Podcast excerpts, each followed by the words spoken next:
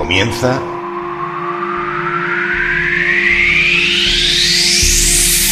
El Círculo de Hermes con Jesús Pertierra.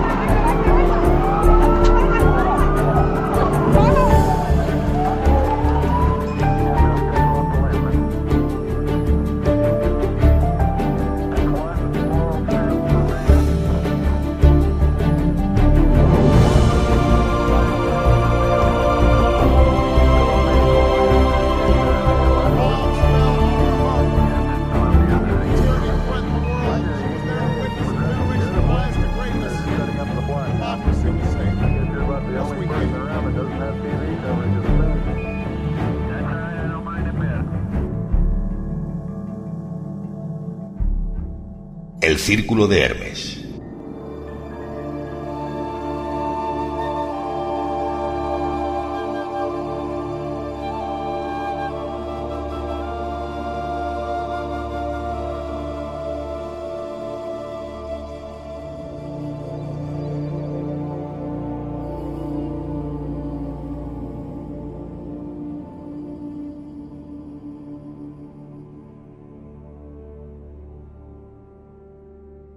¿Estás pensando en publicar tu libro?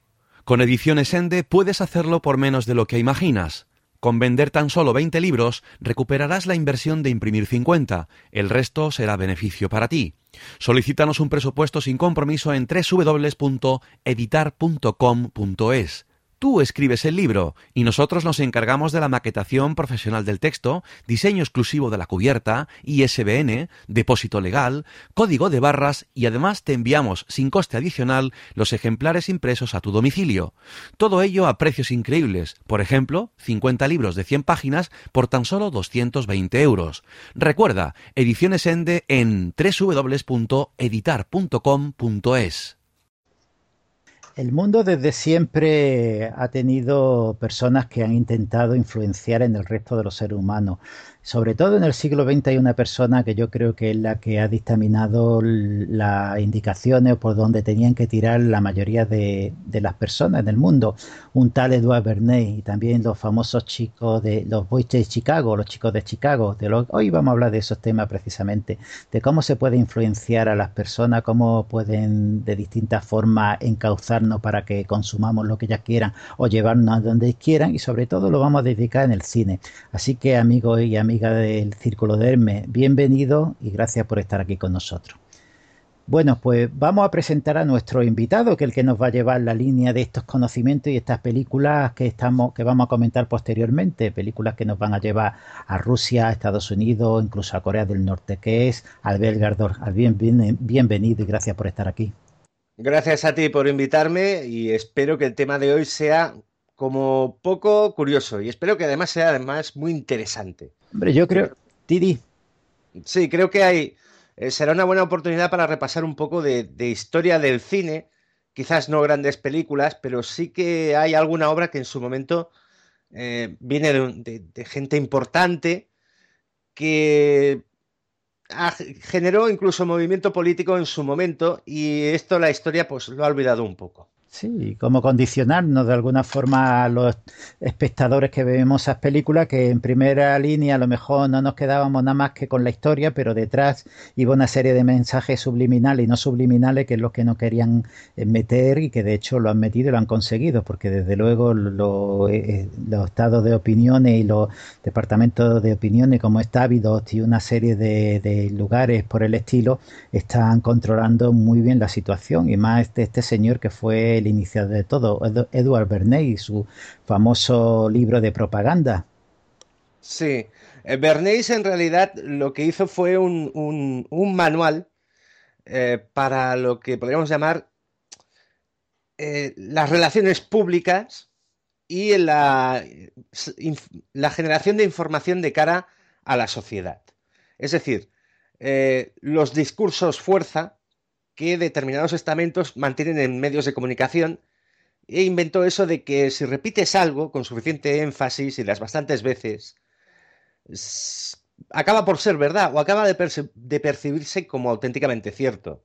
Entramos aquí en España en ciclo electoral, ya hemos empezado, pero desde hace pues muchísimo tiempo, prácticamente años, eh, estamos presenciando cómo sistemáticamente eh, los partidos y los políticos cuando salen repiten un eslogan y ese mismo día eh, cualquier miembro del mismo partido lo utiliza en su discurso cuando es preguntado por la prensa. ¿Eso a qué se debe? A los gabinetes de prensa, a los, llamémosle, entes de propaganda que tienen los grupos políticos, los bancos de ideas, que reparten esos discursos y esas ideas fuerzas que tienen que calar. Tienen que calar y tienen que calar. Una mentira repetida muchas veces el que pensaba, y de hecho así lo hacía, de, transformarla en una verdad. Y ahora contaremos lo que es uno de ellos casos, el desayuno americano. El famoso desayuno americano que no fue nada más que un invento de este señor, de Bernays, que fue por un excedente de, de comida de cerdo que no sabían cómo, cómo, venderla y lo que hicieron es contratar a este señor para eh, mandar una serie de cartas a, a, médicos para que le dijesen lo que podía ser un desayuno adecuado. Y entonces los médicos le dijeron que era un desayuno adecuado y con palabras que él comunicaba que tenían que contestar si era cierto o no, era un desayuno adecuado de aquel que lleva mucho eh, condimento, mucho alimento, como pueden ser las vitaminas, pa, todo el mundo evidentemente los, los doctores decían que sí que era correcto, entonces este señor en vez de decir que eran las vitaminas o alimentos sanos, lo transformó en el famoso huevo con bacon y con todo lo que sabemos que el, el producto del desayuno americano. Este y otro que hablaremos más adelante que fue el tabaco para enganchar a las mujeres a fumar. Y Goebbels también, el famoso Goebbels que fue casi un alumno suyo.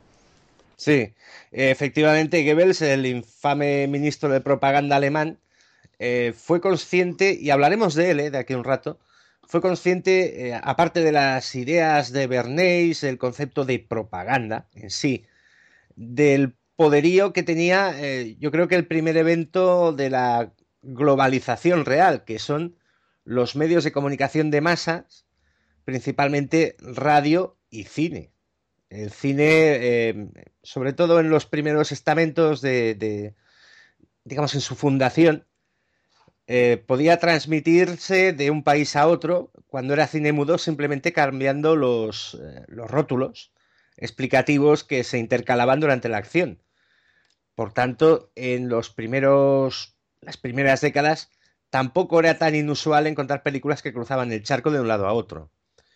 Eh, Goebbels supo perfeccionar o llevar a la práctica eh, los métodos de Bernays a gran escala.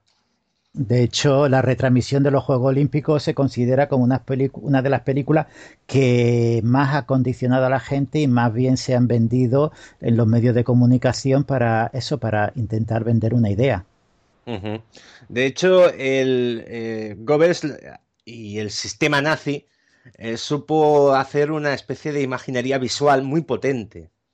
Eh, se adueñó de símbolos, o los creó, y los puso en todas partes. Es decir, eh, la simbología eh, tiene una influencia sobre nosotros eh, muy directa, porque es un lenguaje visual, es un lenguaje directo, es un lenguaje como las señales de tráfico. Es decir, cuando tú llegas a un cedal paso y hay el famoso triangulito blanco con el, con el marco rojo, tú atribuyes a, ese símbolo que ha sido creado arbitrariamente un significado de por sí. Eh, es mucho más y es mucho más práctico en el fondo que un gran letrero que ponga ceda al paso. Eh, todo esto en, en el siglo XX, pues los movimientos políticos, es decir, el fascismo, el nazismo, incluso el comunismo, supo llegar a la gente por la vía del símbolo, y la identificación, es decir, el, hecho de, utilizar unos colores, de utilizar unas imágenes, de utilizar un, pues, hasta cierto punto, símbolos que te permitían formar parte del conjunto y, identificarte con ellos. Símbolos, sobre todo, que eran nuevos en aquella época. Y el ultraliberalismo, que no hay que olvidarlo, y esos famosos Chicago Boys que influenciaron mucho las formas de pensar, vamos, influenciaron tanto que el golpe de Estado que dieron en Chile fue patrocinados por ellos.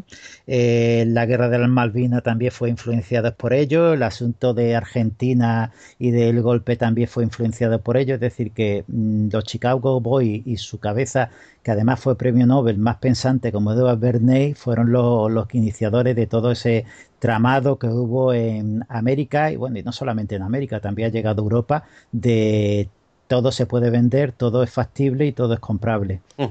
Y además, en el caso del ultraliberalismo, eh, que es un movimiento que empezó eh, en el conflicto entre una economía con una cierta planificación, con una cierta retención de sectores estratégicos, eh, que parte ese modelo económico de, después de la Gran Depresión, pues aplicaron un discurso eh, que superaba incluso el primer precepto de dejar, digamos, un liberalismo en los mercados y un cierto eh, estímulo de la competencia, lo han convertido prácticamente en una cruzada en que han mezclado cosas como la libertad, el concepto de libertad, en términos económicos y han justificado pues, cosas tan salvajes como eh, permitir al sistema financiero operar a su gusto, crear mm, derivados, crear burbujas especulativas, con un argumento que yo he escuchado muchísimas veces en los medios de comunicación por parte de economistas, eh, que es ese mantra de los mercados se regulan solos, como si fueran un mecanismo automatizado. Y en realidad, pues los mercados, pues en el fondo son personas que compran, venden y hacen negocios y dependen, dependes de que estas personas eh, digamos, eh, apliquen reglas morales a, las cosas que hacen. Es como cualquier ideología que puede sonar muy bien, pero en el fondo el problema es llevarlo a la práctica porque hay un gran factor humano y el, ser humano en muchas ocasiones es imperfecto y tendente a, al egoísmo e incluso, ¿por qué no a la psicopatía, ¿no? aunque sea involuntariamente. Sí, estas matemáticas que aplican las derivadas y una serie de fórmulas que se supone que son factibles, que nada más que algunas personas entienden, la gran mayoría no entiende y que nos han llevado donde estamos. Yo quería contar, antes de meternos en las películas que tú nos vas a contar, contar la historia de, cómo el tabaco se, se, introdujo en el campo femenino y es porque el mercado estaba tan saturado en el, hombre que en aquel momento, en aquella época, las mujeres en Estados Unidos y en el resto del mundo no fumaban. Entonces, este señor Edward Bernays, contratado por las tabacaleras, llegó, le dijeron que de qué forma podía hacer que las mujeres se dedicasen a fumar tanto o más que los hombres. Entonces, este señor ideó una, una yo creo que como siempre, que hay que darle su mérito, ¿no? Una campaña tan importante como fue creer, hacerle creer a las mujeres que el fumar le hacía de alguna forma liberarse de las ataduras de los hombres y comparaba lo que era el fumar con la, el quitarse los sujetadores.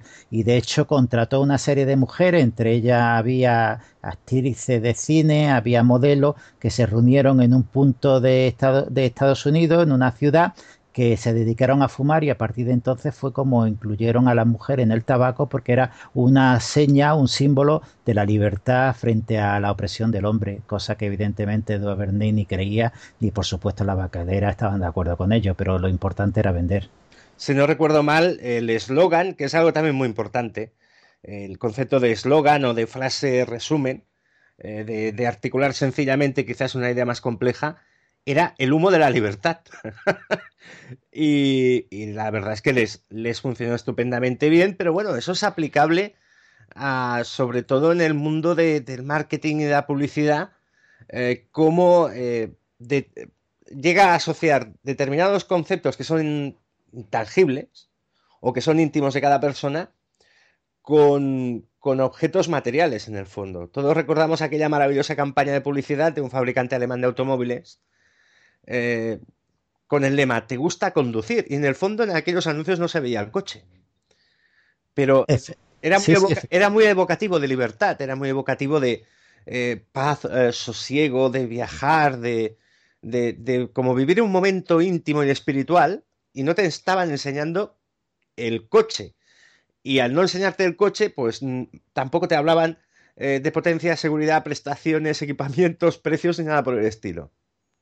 Para nada, para nada. Mira, hay un libro muy interesante que me gustaría recomendar desde aquí, que es Bullology, que es de su autor es Martin Listrom y su, título es Verdad y Mentira de por qué compramos. Este señor era una persona muy importante en el terreno de la, de la mercado y vio, tuvo hasta cierto punto mm, arredaños para mm, enfrentarse a lo que era su, empresa. ¿Por qué? Porque descubrió que entre otras muchas cosas, y llegó hasta este punto de que en Japón habían cogido a las madres y le daban unos caramelos con un café determinado para que este café fuese directamente al feto y el feto cuando naciese este niño ya naciese con una dependencia a un a un café determinado y una marca determinada. Cosas como por el estilo se ven, se cuentan en este libro, en Bujology, y bueno, y otras muchas cosas que hoy no es el tema de hoy, no vamos a tratarlo desde este punto de vista, otro día a lo mejor sí, porque hoy vamos a tratar desde el cine, cómo en el cine nos han vendido eh, este tipo de marcas y este tipo de, de ventas, como veíamos en el cine esos protagonistas fumando como carreteros, porque claro, evidentemente detrás de esa fumarolas que eran prácticamente estos señores estaban las empresas tabaqueras. Eh, de hecho, eh, de cara a los oyentes, si, me permiten el consejo, eh, cada vez que vean una tertulia televisiva política, que últimamente se lleva mucho, que olviden o que trasciendan del discurso del momento y del tema que estén tratando y que hagan un poco de prospección en su propia memoria que vean estas tertulias dos, tres semanas y se darán cuenta de que determinados contertulios, que acostumbran incluso a ser periodistas y jefes de medios, repiten muchísimo los mismos argumentos. Por hacer un ejemplo muy fácil, Eduardo Inda. Le preguntas la hora y te dirá que Podemos son bolivarianos y que están con los iraníes que cuelgan homosexuales de las vigas. Antes de dar las buenas noches, lo hará así, y eso no es una casualidad o es que este hombre tenga una fijación. Eso es la repetición de un discurso que él quiere transmitir y que quiere que cale. Esto en algo tan simple como un programa televisivo. Si ya nos vamos a publicidad o nos vamos a campañas virales por internet, etcétera, etcétera, etcétera, normalmente lo más efectivo es como en la película de DiCaprio, es generarte una idea y, y que parezca que sea tuya dejarte un, gancho y que seas tú el que ponga el sedal y pique. Y bueno, y la famosa historia es verdad, no es leyenda urbana de cuando se hizo la prueba en mensajes subliminales cuando Coca-Cola hizo esa escena del cine, eso sí es cierto, se ha dicho que si no es cierto, es cierto, sí es cierto, por lo menos en algunos libros dedicados a las ventas de este tipo lo he podido yo leer, entonces ese mensaje que durante un instante te ponían que supuestamente ya está prohibido y no deben ponerse, pero que ha habido anuncios incluso había un anuncio, no de sé de qué compañía era, que cuando una chica mm, de muy buen ver salía de una piscina, creo que era de una colonia para hombres, se veía una sombra de un caballero y la mujer cuando salía apoyaba sus manos en sus partes del caballero y era una forma de sugestionar a la gente para que comprase esa colonia y bueno, como eso, ha habido muchísimos más mensajes subliminales que también sería otro programa a tratar que no este, de la cantidad de información y mensajes subliminales que nos intentan vender y que de alguna forma se ha comprobado que sí es factible y que sí funciona. Sí, mira, al respecto de esto, mm, si me permites, eh, yo vi una cosa increíble que era un anuncio de bebida, era, no recuerdo si era Ginebra, en que, bueno, pues había una chica guapa, bebía ginebra de un vaso de, vaso de tubo, un vaso de cubata, y habían unos hielos dentro del, del vaso. Eh, había un anuncio y había pues la típica fotografía promocional al respecto de, de este anuncio y de este producto con la misma chica. Los hielos dentro del vaso y el vaso tampoco se veía en primer plano, lo que destacaba pues era, era esa chica tan atractiva, esa mujer tan guapa. Eh, tenían una forma, cada hielo, que formaba la palabra sex. Y el vaso estaba, mm, digamos, húmedo, estaba con, ¿cómo se llama? Con condensación. Es decir, no era visible, escandalosamente visible, pero estaba allí. No recuerdo el producto, pero desde luego la imagen, cuando yo la vi, me, quedé muy helado. Y eh, es una forma, en la publicidad o los mensajes subliminales eh, se pueden hacer de muchas maneras y, atacan, digamos, la parte, eh, ¿cómo te lo diría yo? La parte menos mm, predispuesta a recibir la información. Es como si, te, si, estás durmiendo y alguien te pega una patada, te ha pillado indefenso, ¿no? Sí, sí. Es consciente. Es que, Albert, tú hablas del subconsciente. Si es que se están haciendo ya los estudios con aparataje que se utilizan escáner y otro tipo de aparatos más sofisticados todavía para ver qué parte del cerebro se estimula cuando se habla de ciertas compañías, ciertas márgenes, se ha comprobado ya la famosa neurona espejo, que como de alguna forma determinada y con una forma determinada pueden eh, alterar la parte del cerebro que interesa para que ese cerebro estimule al ser humano para, para consumir lo que ellos quieren. Hay un, documental muy interesante que se llama Corporaciones,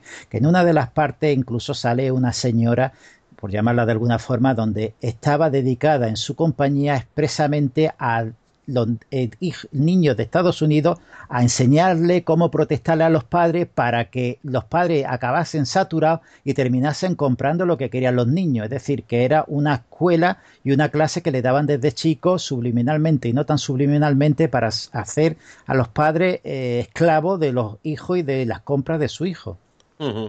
Sí, de hecho, eh, ya lo hemos hablado alguna vez. Yo tengo la percepción de que, eh, aunque nosotros nos sintamos ciudadanos, hay una parte del gran engranaje eh, que está expuesto y se puede ver, está ahí. Lo que pasa es que no te lo enseñan directamente, no te lo señalan, que considera a la gente consumidores.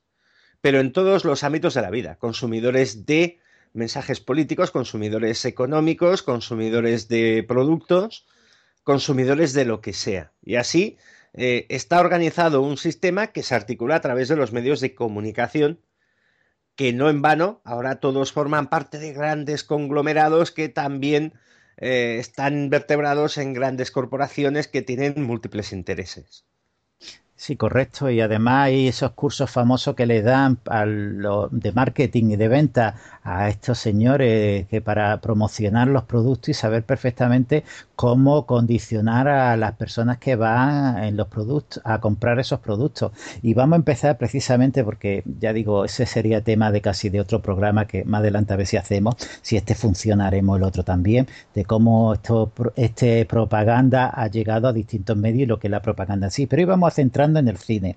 El cine que tú nos has propuesto una serie de películas para demostrar esta propaganda, cómo funciona y hasta qué punto han llegado mm, gobernantes, dictadores a utilizar el cine para sus bienes propios.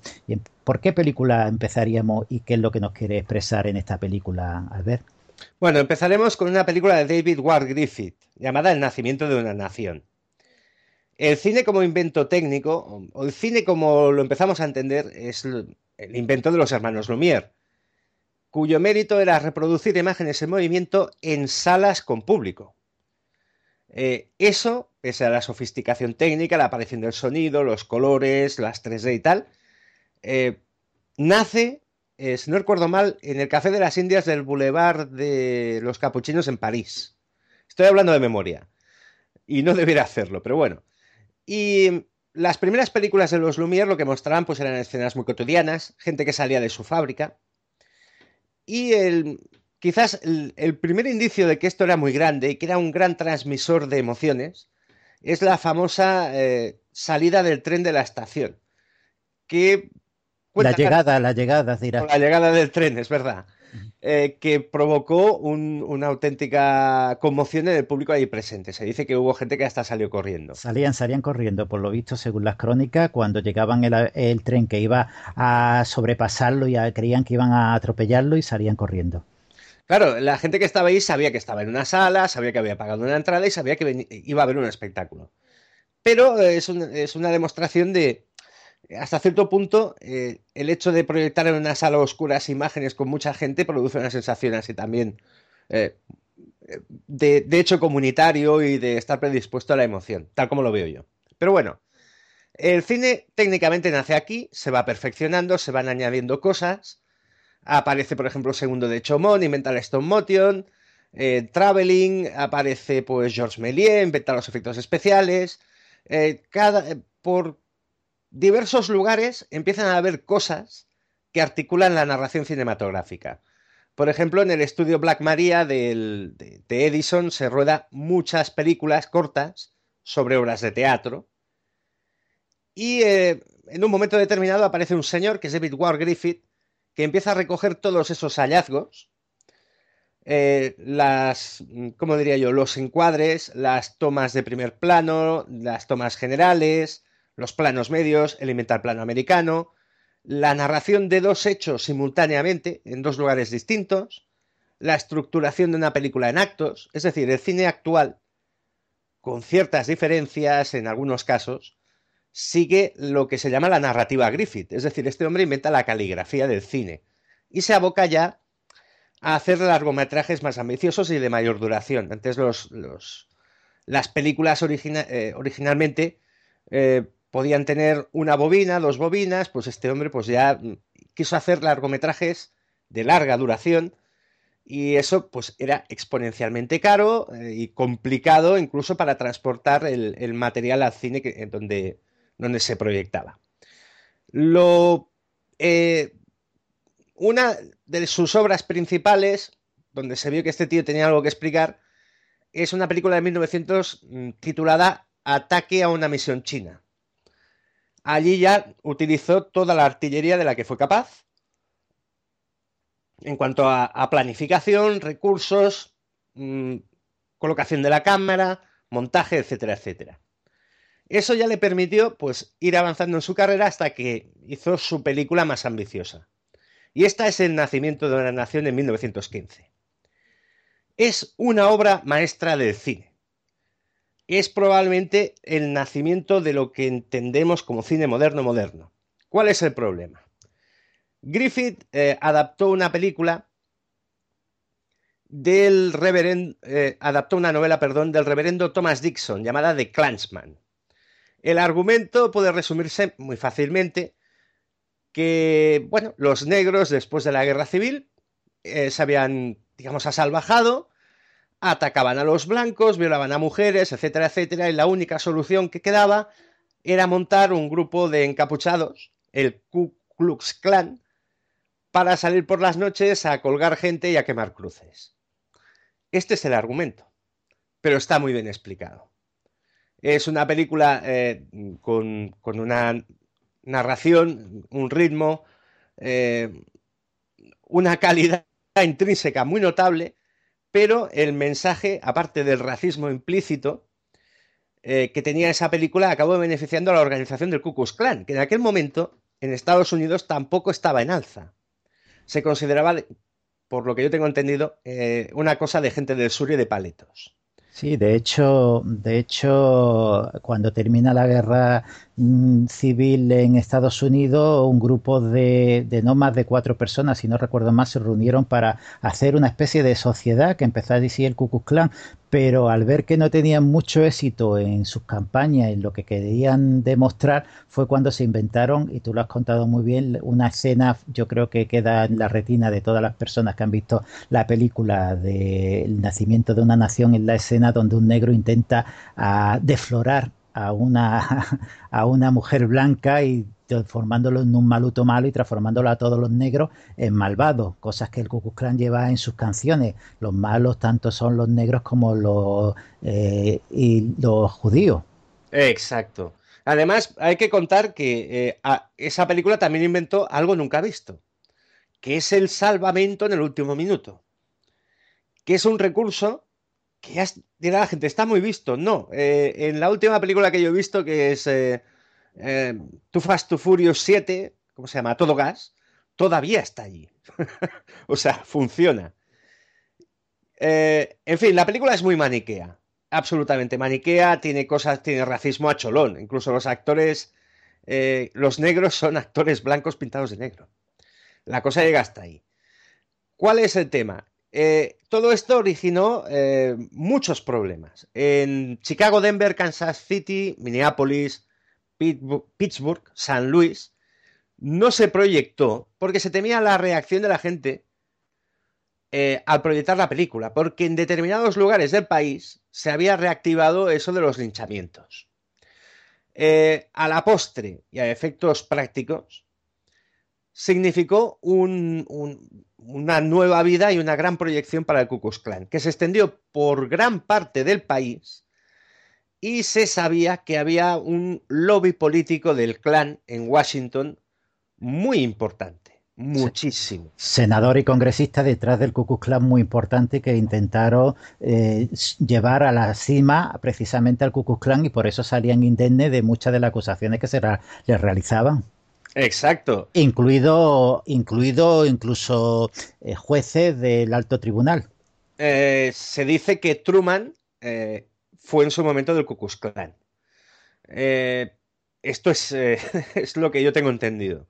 No me extrañaría porque ya sabemos cómo son las modas políticas. O sea, determinados movimientos aparecen y se revisten, o sea, generan eh, una, conciencia de clase que se extiende como la pólvora. Entonces, como, comprenderemos, en 1915 la población negra no era importante políticamente, pero sí que lo eran los blancos, eh, mm, eh, digamos, con psicosis de amenaza exterior o interior en su país por parte de negros incontrolados y judíos pérfidos.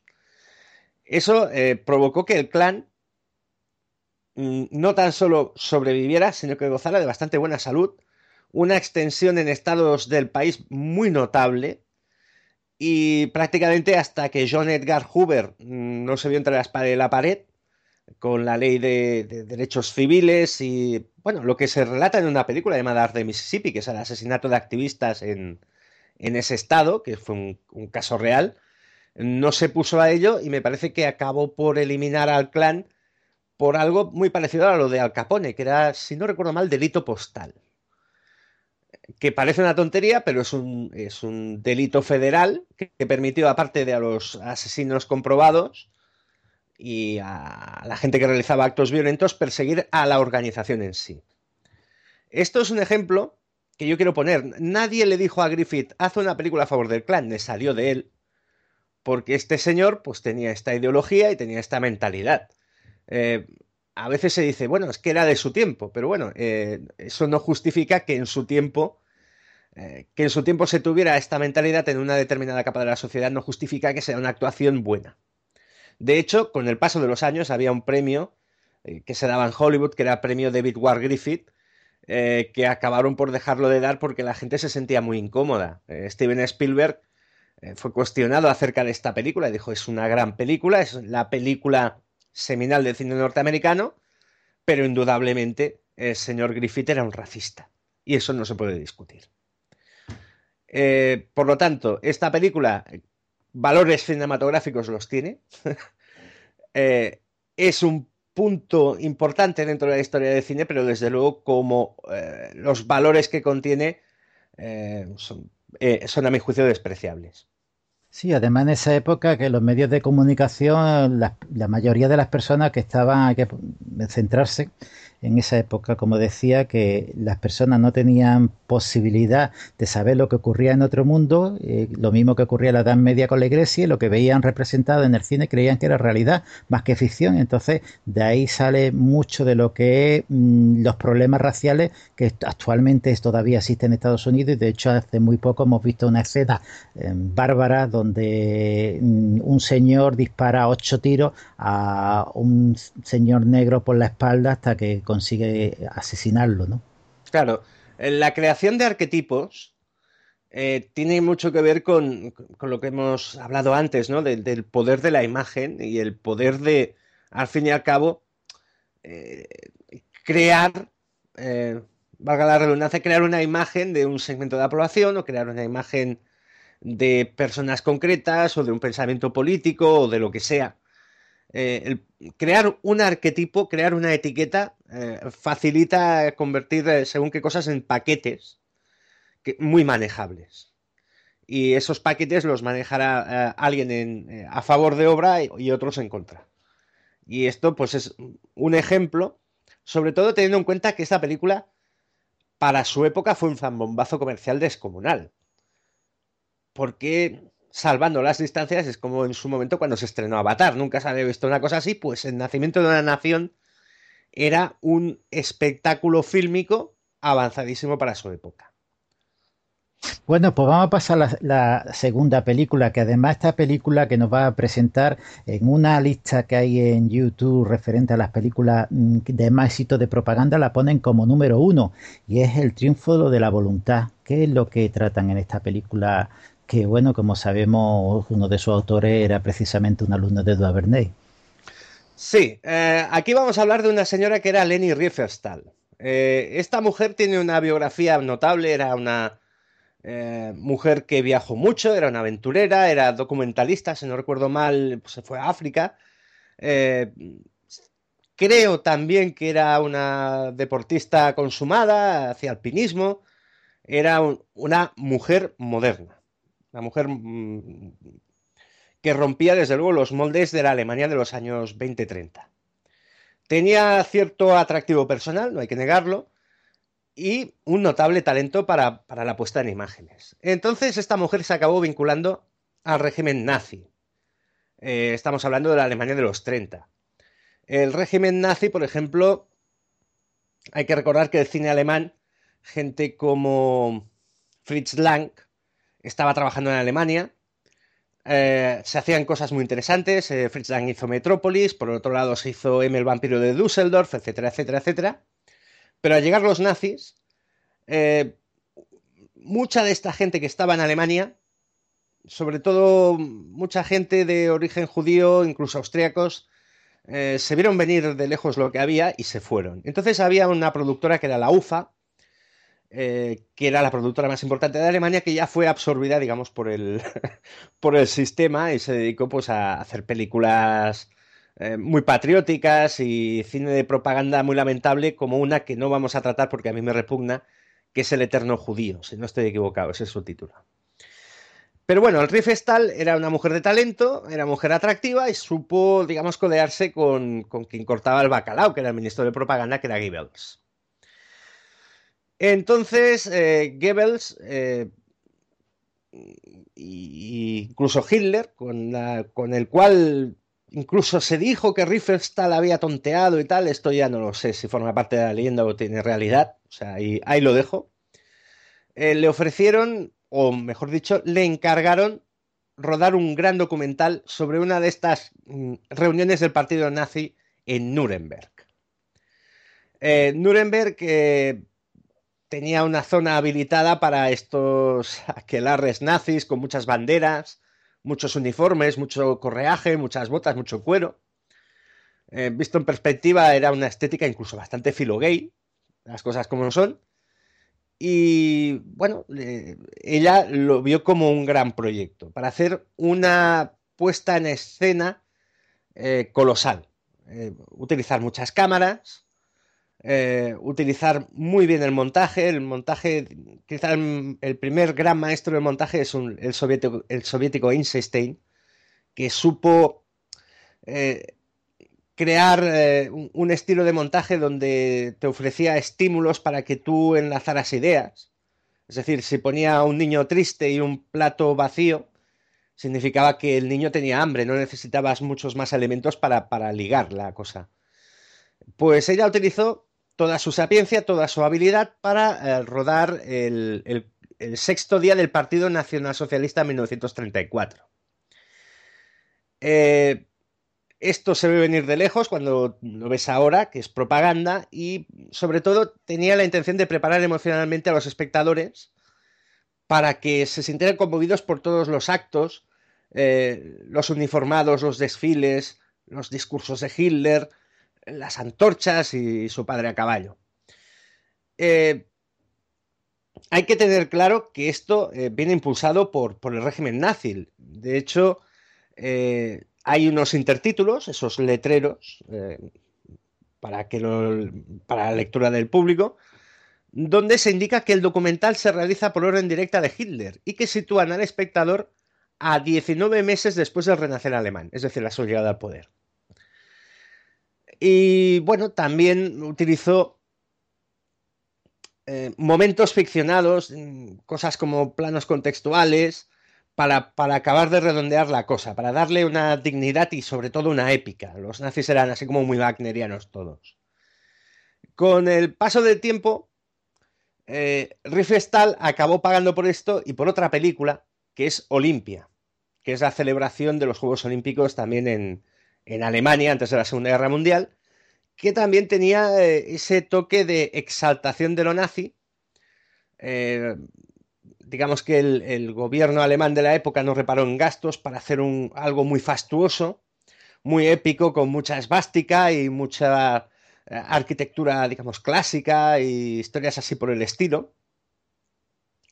Y Olimpia es la puesta en imágenes muy poderosas también. Eh, recordemos, Riefenstahl tenía talento para lo visual. Y bueno, toda esta historia llevó que cuando acabó la guerra, esta mujer, que era famosa, pues acabó siendo eh, apartada del mundo del cine. Aunque ella, pues bueno, utilizó la típica excusa de, todos los alemanes nazis al acabar la guerra. Que es que ella hacía lo que le mandaban, que nunca fue nazi, que siempre se opuso a eso, que ya no sabía nada. Eh, en una película de, Stanley Kramer, si no recuerdo mal, que se llama Vencedores y Vencidos, eh, que trata sobre los juicios de Nuremberg, hay una, una escena que ejemplifica todo esto, que es cuando Spencer Tracy, que es un juez americano, eh, que vive precisamente en Nuremberg, en casa de una familia alemana, pues recibe explicaciones de esta familia sobre lo que hicieron en la guerra. Dice, no, no, si nosotros éramos socialistas, nos oponíamos a Hitler, pero claro, había una tiranía, teníamos miedo, pero nosotros no éramos nazis. Y, y bueno, Spencer Tracy los mira y dice, coño, desde que llegaba a Alemania, He conocido un montón de alemanes y ninguno era nazi. ¿Cómo pudieron hacer todo eso si nadie era nazi? Pues eso es lo que le ocurrió a, a Leni que incluso eh, murió bastante joven y digamos que tuvo un castigo laboral y social bastante importante. Tuvo una cosa que seguro que tú conoces, es que antes de la primera, en la Primera Guerra Mundial, antes de que Estados Unidos entrase en combate, porque estaba reacio a entrar, y era el enfrentamiento entre Alemania y los demás países, Inglaterra, Francia, pues resulta que un grupo determinado de, representantes, el presidente de Estados Unidos estaba reacio, como digo, a entrar en la guerra, un grupo de, representantes del gobierno hicieron un contrato a miles de personas para que fuese y de alguna forma a la, al Polacho, porque hacían, hacían charlas, hacían conferencias donde eh, decían que los alemanes, parecido a lo que había pasado en, en Irak con las tropas de Estados Unidos que se habían metido en un eh, sitio donde tenían a los niños eh, que todavía estaban prematuros y que habían asesinado a todos los, niños cuando se comprobó posteriormente que eso una vez que había sido un invento de los servicios secretos de Estados Unidos para justificar la entrada de la primera guerra de Irak con Kuwait y era la representante era una hija de uno de los mm, eh, personas de los políticos importantes que tenía Kuwait. Pues en esta época llegaban a, esa situación pero como no estaba tan refinada la, la situación como hicieron en, en Kuwait en la primera guerra de, de con Irak resulta que no tenían otra cosa que cambiarle los nombres a los platos alemanes y ponerle nombre de plato pues franceses o nombre americano lo mismo que ocurrió aquí en España con la famosa ensaladilla rusa que durante la época de, Franco no se podía llamar ensaladilla rusa sino ensaladilla nacional. Entonces algo curioso que han ido sofisticando el campo del tiempo y bueno eso es no es de ahora como he comentado sino de hace mucho tiempo el invento de, de cosas eh, para el, enemigo transformarlo en mucho más malo de lo que realmente era. Sí, la verdad es que eh, durante toda esta conversación vamos a incidir en lo mismo, la capacidad eh, de transmitir mm, tu pensamiento o una, serie de ideas fuerza a través de medios públicos eh, con, talento. Eh, lo que se trata es mm, de escenificar algo a nivel muy popular y que se convierta, por ejemplo, en tema de conversación. Con eso ya hay bastante. Eh, y lo, estamos viendo en la política española, lo vamos a ver durante, durante los meses que vienen. en la guerra de Irak, mm, por ejemplo, nosotros nos perdimos gran parte de la propaganda de la administración Bush, nos perdimos gran parte de eso del, uranio que venía de Centroáfrica y no sé cuántas cosas más, que era un, tema que la administración trataba cada puñetero día. y, de la misma forma que aquí, por ejemplo, en las dos películas que hemos hablado, eh, estamos hablando de gente con, insisto, gran talento formal, eh, también hablaremos, aparte de estos, de estos ejemplos que son muy tangibles de manipulación mediática, también hablaremos de cuando se ha hecho mal y de forma muy torpe. Y, aquí será más divertido. Es que era una forma de crear héroes. Hoy en día la televisión crea héroes. Ya hemos visto los famosos héroes del pueblo, esa princesa del pueblo que le llama y otras series. Pues en esta época los actores eran los héroes que creaban y representaba toda la las virtudes que tenía la sociedad de la época, de la parte buena y, todo lo malo por la parte mala que tenía el enemigo. Es decir, era una cosa mm, de crear héroes para, para de alguna forma intentar idealizarlo y seguirlo para el provecho de los gobiernos, que siempre ha sido, será y no creo que no cambiará la historia en ningún momento. Sí, mira, en en el siguiente ejemplo, ¿te parece bien que, pasemos? Sí, vamos, vamos, a pasar al siguiente porque tenemos bastantes películas y me gustaría que, tuviésemos todo, incluido la, coreana, que la coreana es que tiene una historia casi cómica. Eh, la coreana, si, tú me permites, igual le echamos hasta un par de risas. Sí, sí, sí, yo creo que, vamos, pues, el que la haya vivido eh, no es cómico, pero desde fuera contado sí puede ser hasta cómico. Bueno, eh, nos vamos a la Segunda Guerra Mundial. Eh, invasión de Polonia, declaración de la guerra, bla, bla, bla, bla, bla, bla. Eh, esto es más o menos sabido por el público, iremos rápido. En Inglaterra, el, primer ministro es Winston Churchill, que era un hombre, un, gran, un gran utilizador de los medios. Él estaba dotado de la oratoria, eh, era un tipo inteligente, era un tipo más pillo de lo que parecía, sobre todo teniendo en cuenta su edad. Controlaba el idioma inglés, que era una maravilla, y se hace referencia en muchos cursos de inglés, se hace referencia a Winston Churchill precisamente cómo dominaba ese lenguaje para ensalzar a la, población. Sí, sí, sí. Y, bueno, con todas las cosas discutibles que pudiera tener Winston Churchill, lo que no hay que negar es que es una de las figuras más importantes del siglo XX eh, creo que era alguien que en el fondo encerró más valores positivos que negativos. Y sobre todo fue muy consciente de que la Segunda Guerra Mundial, eh, el enemigo alemán, eh, les había dado de palos y iba a poner en serios problemas al Imperio Británico. Él supo hacer muy bien algo que es bastante difícil, que es erigirse como un líder y galvanizar a la sociedad.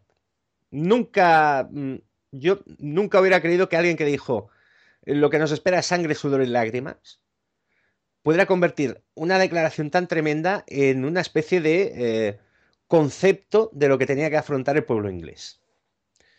Eh, él también era consciente de, que el entretenimiento en este caso era importante para, la gente. Entonces nos colocamos en 1940 eh, con Alexander Korda que es un, hombre de cine, eh, un húngaro, eh, un productor y director que en, un momento determinado empieza a rodar El ladrón de Bagdad, eh, la película con Sabu, si no estoy equivocado. Y quería hacer una película de fantasía. Entonces tenía buenas relaciones con el gobierno británico y Winston Churchill, y esto es historia del cine, le dijo que tenía la obligación patriótica de hacer el ladrón de Bagdad con todo el lujo para que fuera una película espectacular que demostrara que Inglaterra todavía no estaba hundida.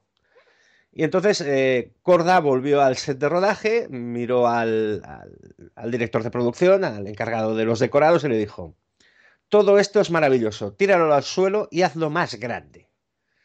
Y a partir de ahí crearon El ladrón de Bagdad, que es una película que se aguanta bastante bien. Es una, muy buena película de género fantástico. Esa es la metodología, el ver que utilizó Estados Unidos para tumbar a la Unión Soviética, que fue eh, la Guerra de las Galaxias, que fue voy a gastar más dinero que tú, tú te tienes que embarcar en el dinero hasta que entre en bancarrota y no puedas seguir manteniendo el comunismo. Pues esto fue aplicado a crear eh, un entretenimiento que no tenía, mm, o sea, eh, crear un objeto fílmico que fuera patriótico sin ser patrioterismo. Es decir, había que garantizar que Inglaterra todavía era capaz de hacer grandes cosas, aunque fuera en el campo del cine. Y entonces, eh, a partir de aquí, la relación entre Churchill y Corda fue muy buena. Pero claro, con la guerra, determinados eh, actores y actrices y personalidades de, la Gran Bretaña habían continuado su carrera en Estados Unidos. Hay una pequeña anécdota de Cary Grant, que fue muy criticado porque él no volvió a Inglaterra a luchar. Fue muy criticado hasta que hace un tiempo se empezó a saber que este hombre tenía el encargo de los servicios secretos, del MI5 o el MI6, creo, de quedarse en, Estados Unidos a espiar a los nazis que estaban en Hollywood, de los cuales había más de uno, más de un actor extraordinariamente famoso. Siempre se ha sospechado que en el fondo tuvo simpatías antes de la guerra por los nazis bastante notable. El MI5 es como el FBI en Estados Unidos, es decir, para cuestión interna, y el M6 es como la CIA para cuestión externa. Pues eh, en este caso, él estaba comisionado por el MI6 para que les informara quién era quién en Hollywood. Eh, se habla, por ejemplo, es relativamente famoso que eh, un cabeza loca como Errol Flynn, pues también tuvo esas habilidades. Pero claro, cuando lees la biografía de Errol Flynn, eh, te resulta muy complicado creerte que ese señor, pues, aparte de, digamos, una postura ideológica así como muy rimbombante, fuera nazi de verdad. Yo no lo creo. Y al fin y al cabo, Errol Flynn, durante la guerra, siendo de Tasmania, eh, se, hizo un montón de películas de, guerra a favor de los aliados y tal, o sea, acabó. Sí, lo que pasa. exportación a la causa también. Sí, lo que pasa al ver que antes de la entrada de Estados Unidos a la Segunda Guerra Mundial, muchas personas estaban de acuerdo con Hitler y con el partido nazi. Lo que pasa que después, cuando ya entra Estados Unidos en la guerra, ya cambian un poquito, pero al principio apoyaban muchos plenipotenciarios. De eso le hemos hablado en varias ocasiones, sobre todo Ford y compañía, incluso IBM, que le hemos, le hemos hablado como hacía esos contratos millonarios con empresas alemanas y que le estuvo suministrando hasta el año 42 la rueda a, muchos camiones eh, desde Estados Unidos y también maquinaria y también incluso lo que era el software para el control de los campos de concentración, que ya lo hemos hablado en más de una ocasión. Eh, por ejemplo, se habló de Charles Lindbergh, que incluso llegó a dar... Es, que era un filo, filonazi total. Charles Lindbergh era un filonazi total. Eh, Ford, eh, Ford es también un caso muy, muy curioso porque era un hombre que durante la Gran Depresión pagaba muy bien a su, a su plantilla, daba, ¿cómo lo diría yo? Pagaba por encima, muy por encima de la media, a, su propia plantilla en una etapa muy difícil. No quería tener eh, a gente trabajando para él que se muriera de hambre.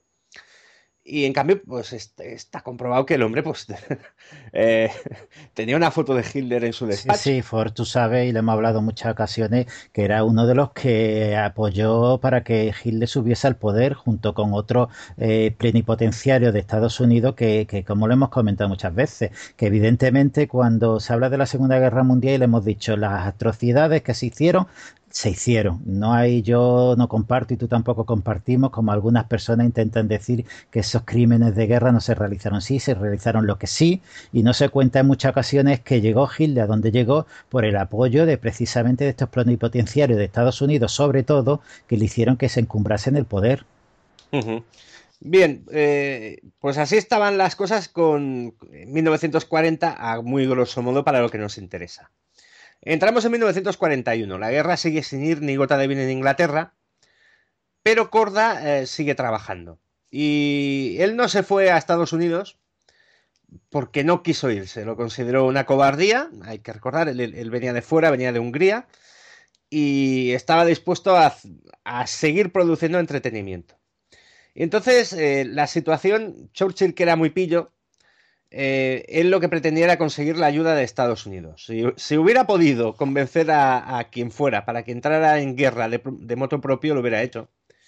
Pero finalmente, pues bueno, con el ataque de los japoneses a Pearl Harbor, eh, pues Estados Unidos entró en guerra contra Japón y luego recibió la declaración de guerra de Alemania. Entonces ya se solucionó la cosa. Para Churchill. Pero bueno, en 1941 eh, Corda contaba con, con un plantel que no se había ido, no había dejado Inglaterra y entre ellos estaban Laurence Olivier, casi nada, y su esposa Vivian Leigh, que había hecho lo que Vento se llevó anteriormente. Eran grandes estrellas y se propuso hacer una película histórica eh, bastante patriótica, bastante elogiosa con, el imperio británico sobre el almirante Nelson. en esas alturas de la fiesta ya era mucho más complicado repetir lo del ladrón de Bagdad, no había tantos medios y se optó por eh, retratar la historia desde el lado de, la señora... Eh, ¿Cómo es? ah, la esposa del almirante Nelson que era eh, Lady Hamilton.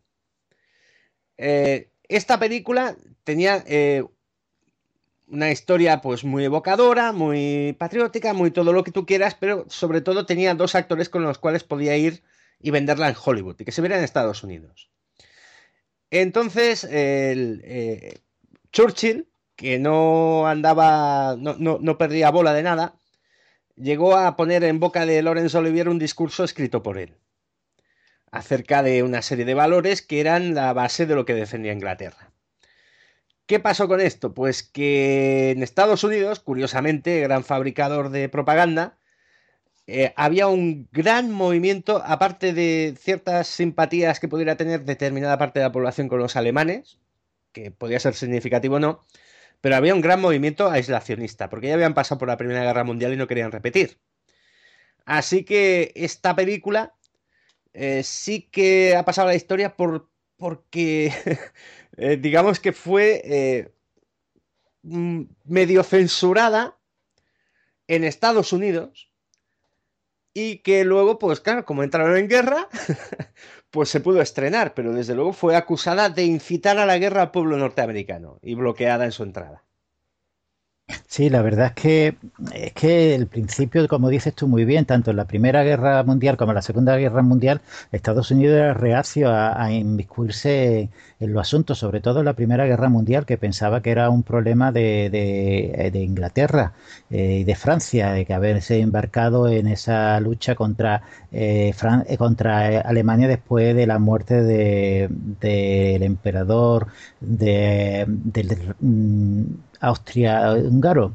Y la verdad es que, como hemos comentado anteriormente, en este sentido tuvo que hacer presión bastante presión todos los lobbies de, Estados Unidos porque entrar en la guerra significaba eh, armas, significaba comida, significaba una serie de productos que harían que se enriqueciese los plenipotenciarios. No solamente esto, sino que sabían también perfectamente que iban a acabar muy mal en grandes eh, países como Francia e Inglaterra, que en aquella época todavía tenían un poco de lo que era su terreno fuera de su territorio, eh, en ultramar, y sabían perfectamente Estados Unidos que después de la segunda de la primera guerra mundial iban a perder gran parte de los territorios y que Estados Unidos iba a mm, crear en la gran potencia que ha sido y, es hasta estos momentos. Bien eh, todo esto ya hemos entrado en un periodo parece mentira parece una absurdidad eh, que en medio de la Segunda Guerra Mundial, por ejemplo, eh, se considerara el cine de entretenimiento, porque se hizo cine de propaganda, gente como John Ford eh, filmó la batalla de Midway, gente como... ¿Cómo era? El que hizo el, honor de los Princes. John Huston filmó la campaña de Italia, Frank Capra estaba con las fuerzas aéreas, eh, Ronald Reagan rodó un montón de documentales de propaganda, etcétera, etcétera. Eh, habían los noticiarios de, Alemania, habían los noticiarios de cada país y todas esas cosas. No, no, estamos hablando de entretenimiento.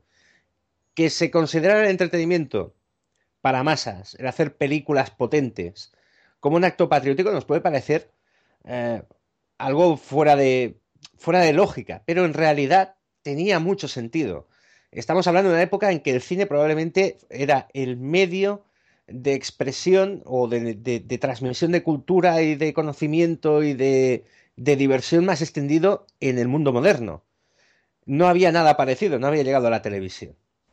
Y, desde luego, si el cine sobrevive es porque tiene un plus. Correcto, correcto, y estoy totalmente de acuerdo contigo. Al ver, era el medio de, comunicación para la, población que es más importante y además, como dice el dicho, ¿no? Más vale una imagen que mil palabras y era una forma impactante de, de crear adictos a las tendencias políticas y, de intereses predeterminados de las compañías. Eh, de hecho, eh, esto también va a remolque de, algo que es el Star System. Star System también es una cosa de, del marketing, de la propaganda, de los estudios productoras, etcétera, etcétera. Eh, se empiezan a hacer famosos actores que eso no había ocurrido ni siquiera en el teatro. En el teatro habían grandes actores de teatro que eran famosos a nivel popular, que mucha gente se podía cruzar con ellos por la calle y no reconocerle, porque no le habían visto presencialmente, pero habían oído hablar de él. En cambio, podemos hablar de que hasta, yo que sé, hasta los años 30 quizás la persona más famosa del mundo era Charles Chaplin. Todo el mundo sabía quién era y todo el mundo le había visto. Y todo el mundo, eh, digamos que cuando Chaplin tuvo una vuelta a Inglaterra, aquello fue la cabose.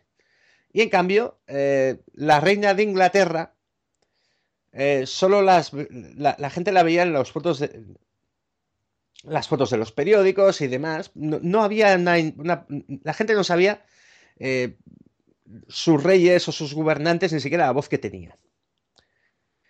Eh, lo cual nos lleva a la traslación de lo que hemos visto con Churchill al otro lado de la guerra, al otro frente, y hablar de Stalin. Que Stalin tiene una vinculación con el cine muy enfermiza también. Sí, sí, los dictadores, estos dictadores parece que tenían una sección con, el cine y una forma también tenían, lo veían perfectamente de cómo eh, coger a las masas y de alguna forma condicionarlo.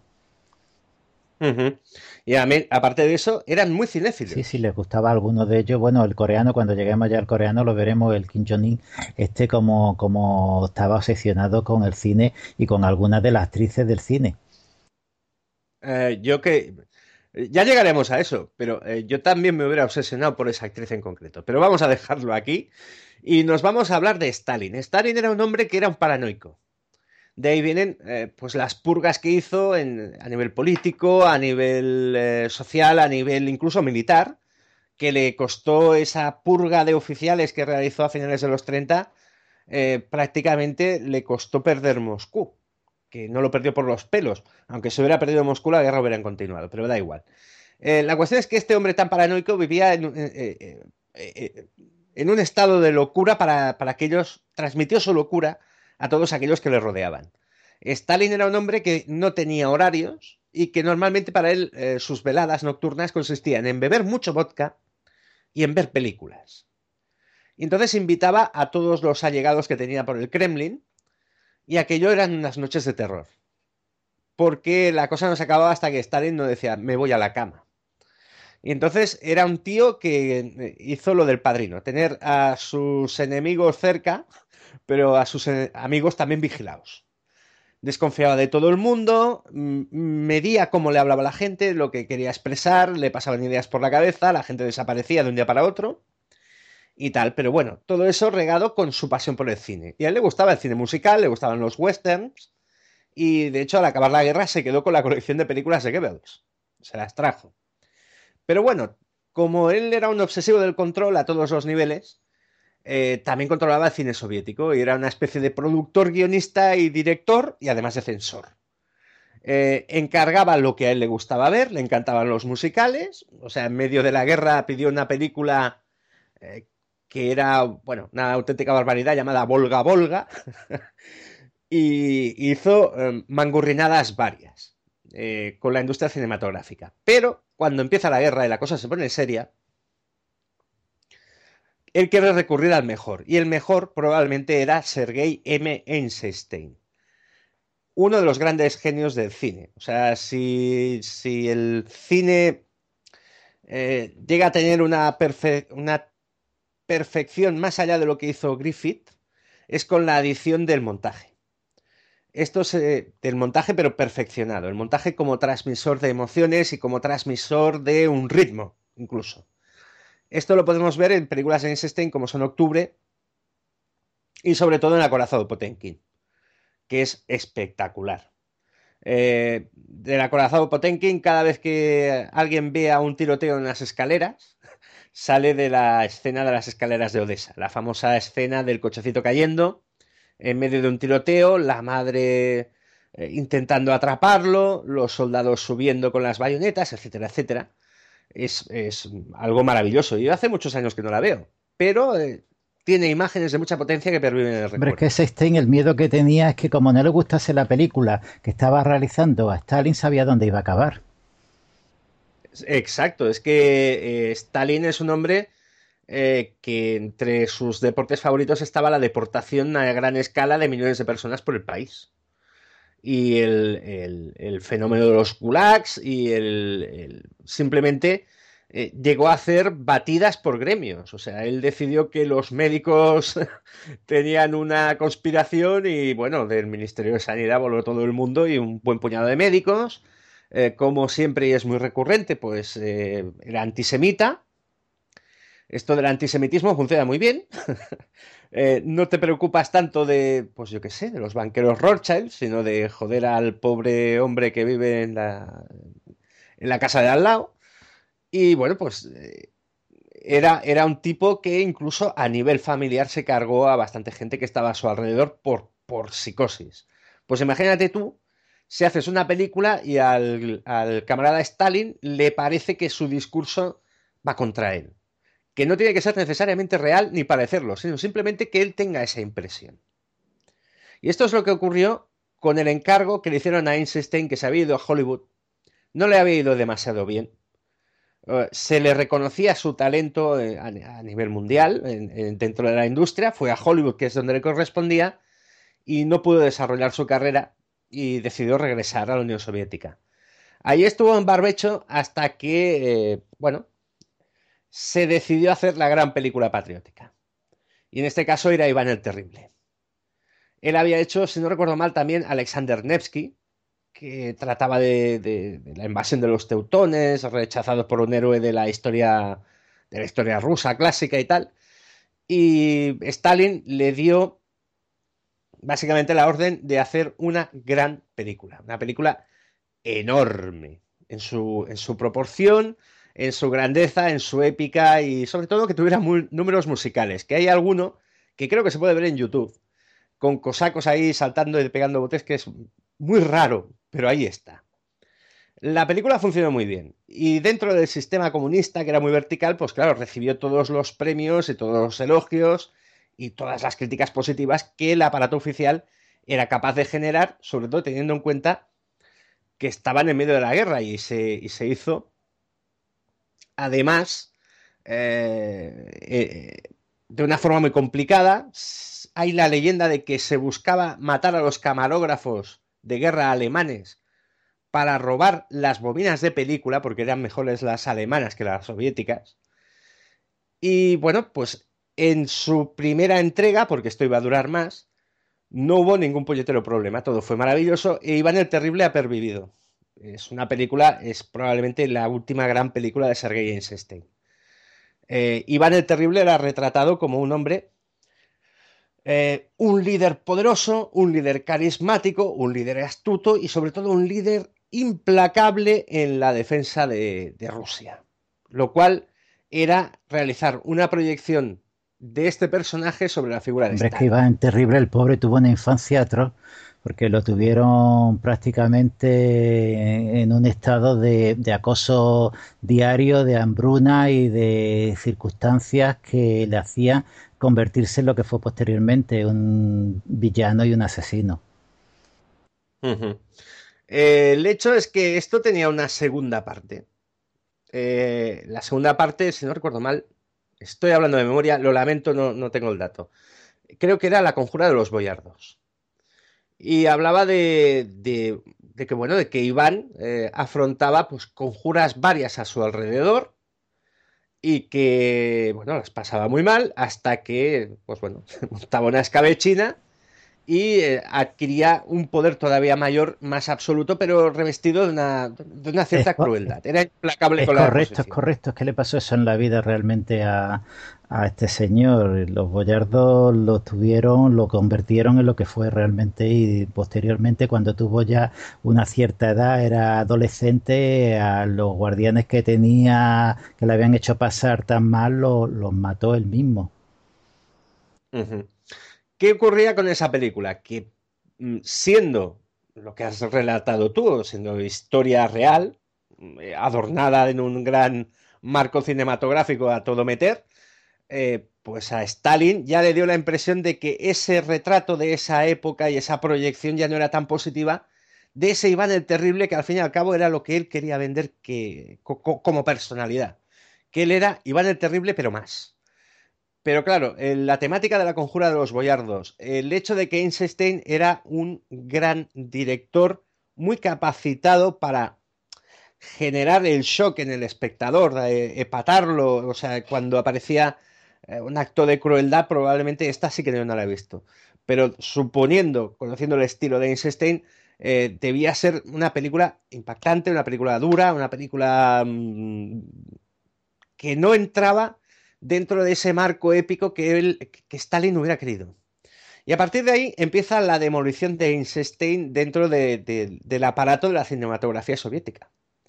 Las críticas para la primera parte fueron fabulosas y de la noche a la mañana, eh, en comunicados internos, en críticas en periódicos, en comentarios de todo tipo en el Ministerio de Cultura, se decide que este hombre eh, está acabado. Porque no le pueden llamar eh, antirrevolucionario, ni anticomunista, ni nada por el estilo, porque al fin y al cabo la primera eh, está allí y es útil. Pero en cambio lo que se viene a decir es que está desgastado, está viejo, se ha perdido, se ha, ha perdido el talento, ha perdido la inspiración, total, que este hombre se fue a parar a la nevera. Y aún tuvo bastante suerte, porque era Sergei Einstein, pero que yo estoy convencido de que más de un director, guionista, incluso algún músico, creo que era Prokofiev, si no estoy equivocado, eh, las pasaron bastante peor que él. Es que, como tú has apuntado muy bien, Stalin era un paranoico y la verdad es que pensaba que todo el mundo se lo iba a cargar y el que le hiciera cualquier tipo de sombra eh, lo, se lo quitaba del medio. De hecho, Stalin fue, y no tenían en aquella época Photoshop, fue el que empezó a eliminar de la fotografía a los personajes y entonces era curioso porque tenía una fotografía con una serie de individuos y cuando le había caído mal y normalmente no lo había extraditado a los gulags, sino se lo había cargado directamente, lo iba borrando de esa fotografía y cada vez se veía menos gente en la fotografía hasta que prácticamente él estaba el solo. Él fue, eso eh, fue una de las personas mmm, paranoica total, vamos, tan paranoica que ahora tú no los contarás porque quiso hasta matar a John Wayne, ¿no? Sí, aquí entramos en un capítulo, ya esto es un poco más ligero. Eh, John Wayne, para la derecha norteamericana más reaccionaria, es una especie de símbolo de por sí por la imagen que él dio en el cine, ¿no? Es el americano auténtico. Él era muy anticomunista, pero en una época y en un marco en que ser anticomunista era lo que tocaba. O sea, es aquello de que he comentado antes, era un hombre de su época ese anticomunismo que él tenía, pues le llevó mm, a, hacer cosas curiosas. O sea, él montó una especie de sindicato de actores a la caza de comunistas, pero en cambio no estuvo de acuerdo con la caza de brujas del macartismo. Eh, es así de, como lo diría yo, es así de paradójico. Él hizo muchas películas con John Ford, al cual se tiene por un hombre extraordinariamente de derechas, y es el tipo que dirigió Las uvas de la ira. Eh, se le tiene por un tipo que apoya el genocidio de los indios y la verdad es que él hizo un montón de westerns porque era el, jefe de la tribu india que residía cerca de Monument Valley. Eh, forma parte de, esas paradojas de lo que es ser americano que incluyen, por ejemplo, a Clint Eastwood actualmente. Eh, él ha hecho esta película tan polémica del francotirador, que es muy polémica, muy polémica, pero yo no creo ni que Clint Eastwood, que en su momento fue Harry el Sucio, sea precisamente una persona ni racista, ni inculta, ni nada por el ¿Te ha gustado a ti la película de, del francotirador? No la he visto, pero hicimos una cosa en, un podcast amigo en la órbita de Endor y me hablaron de eso, de, esa paradoja de hacer una película muy cruda, muy realista.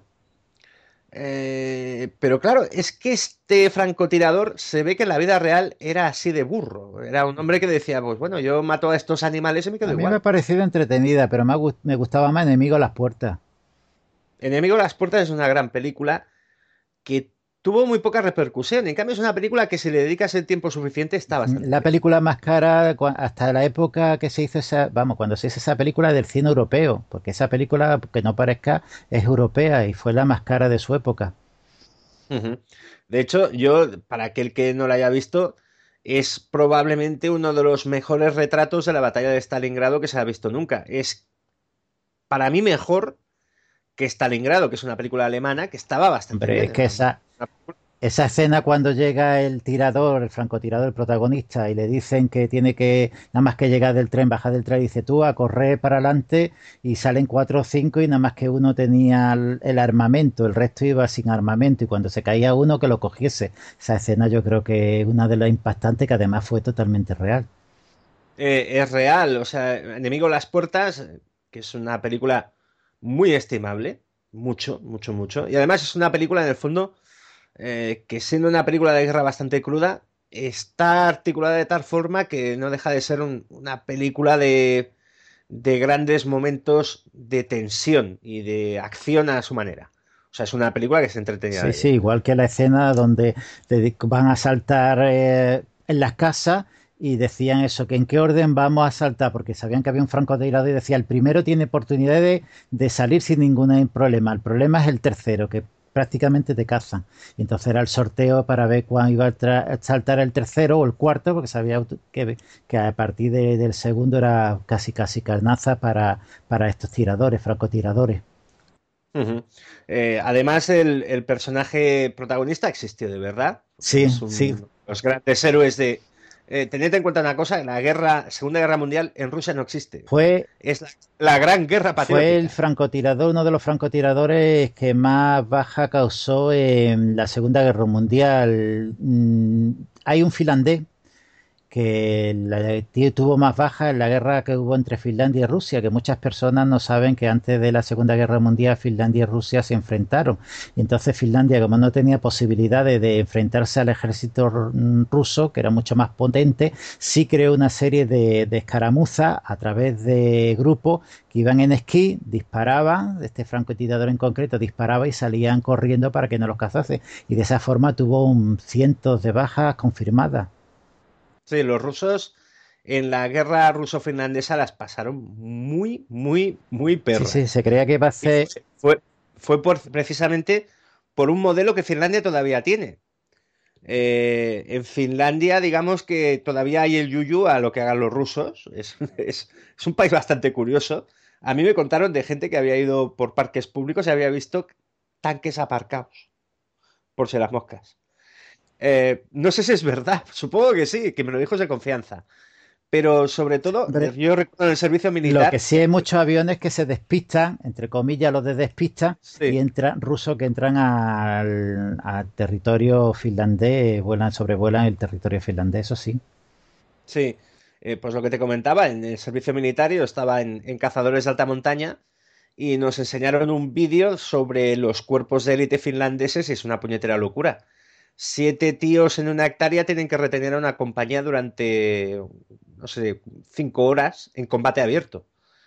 Eh, es una puñetera barbaridad, pero es que eh, son equipos altamente especializados.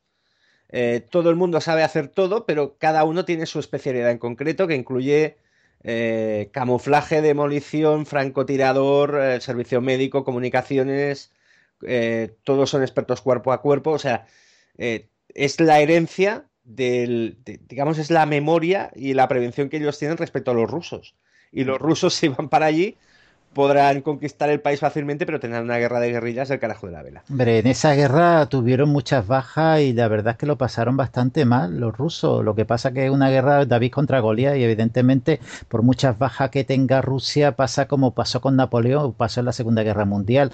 Las bajas no importaban porque tenían multitud de hombres, lo que importaba era eh, lo que era la guerra de tierra quemada, que es lo que utilizaron, y sobre todo eso, como decía, cuatro o cinco personas con una sola arma a correr, que ya mataría lo que sea, pero irían avanzando terreno como cosa que fue así, que, que ya sabemos lo que pasó en Leningrado y en Stalingrado, ¿no? Bueno, eh, sigamos con Stalin. Stalin eh, a John Wayne le tenía mucho gato, porque era la mayor estrella del mundo y lo fue prácticamente hasta sus últimos años. O sea, John Wayne fue eh, un tío que coló entre las 10 películas más taquilleras del año cualquiera de sus producciones durante décadas, hasta cuando murió. es así. ¿Sabe por qué murió? murió de cáncer. ¿Pero sabes por qué cogió el cáncer?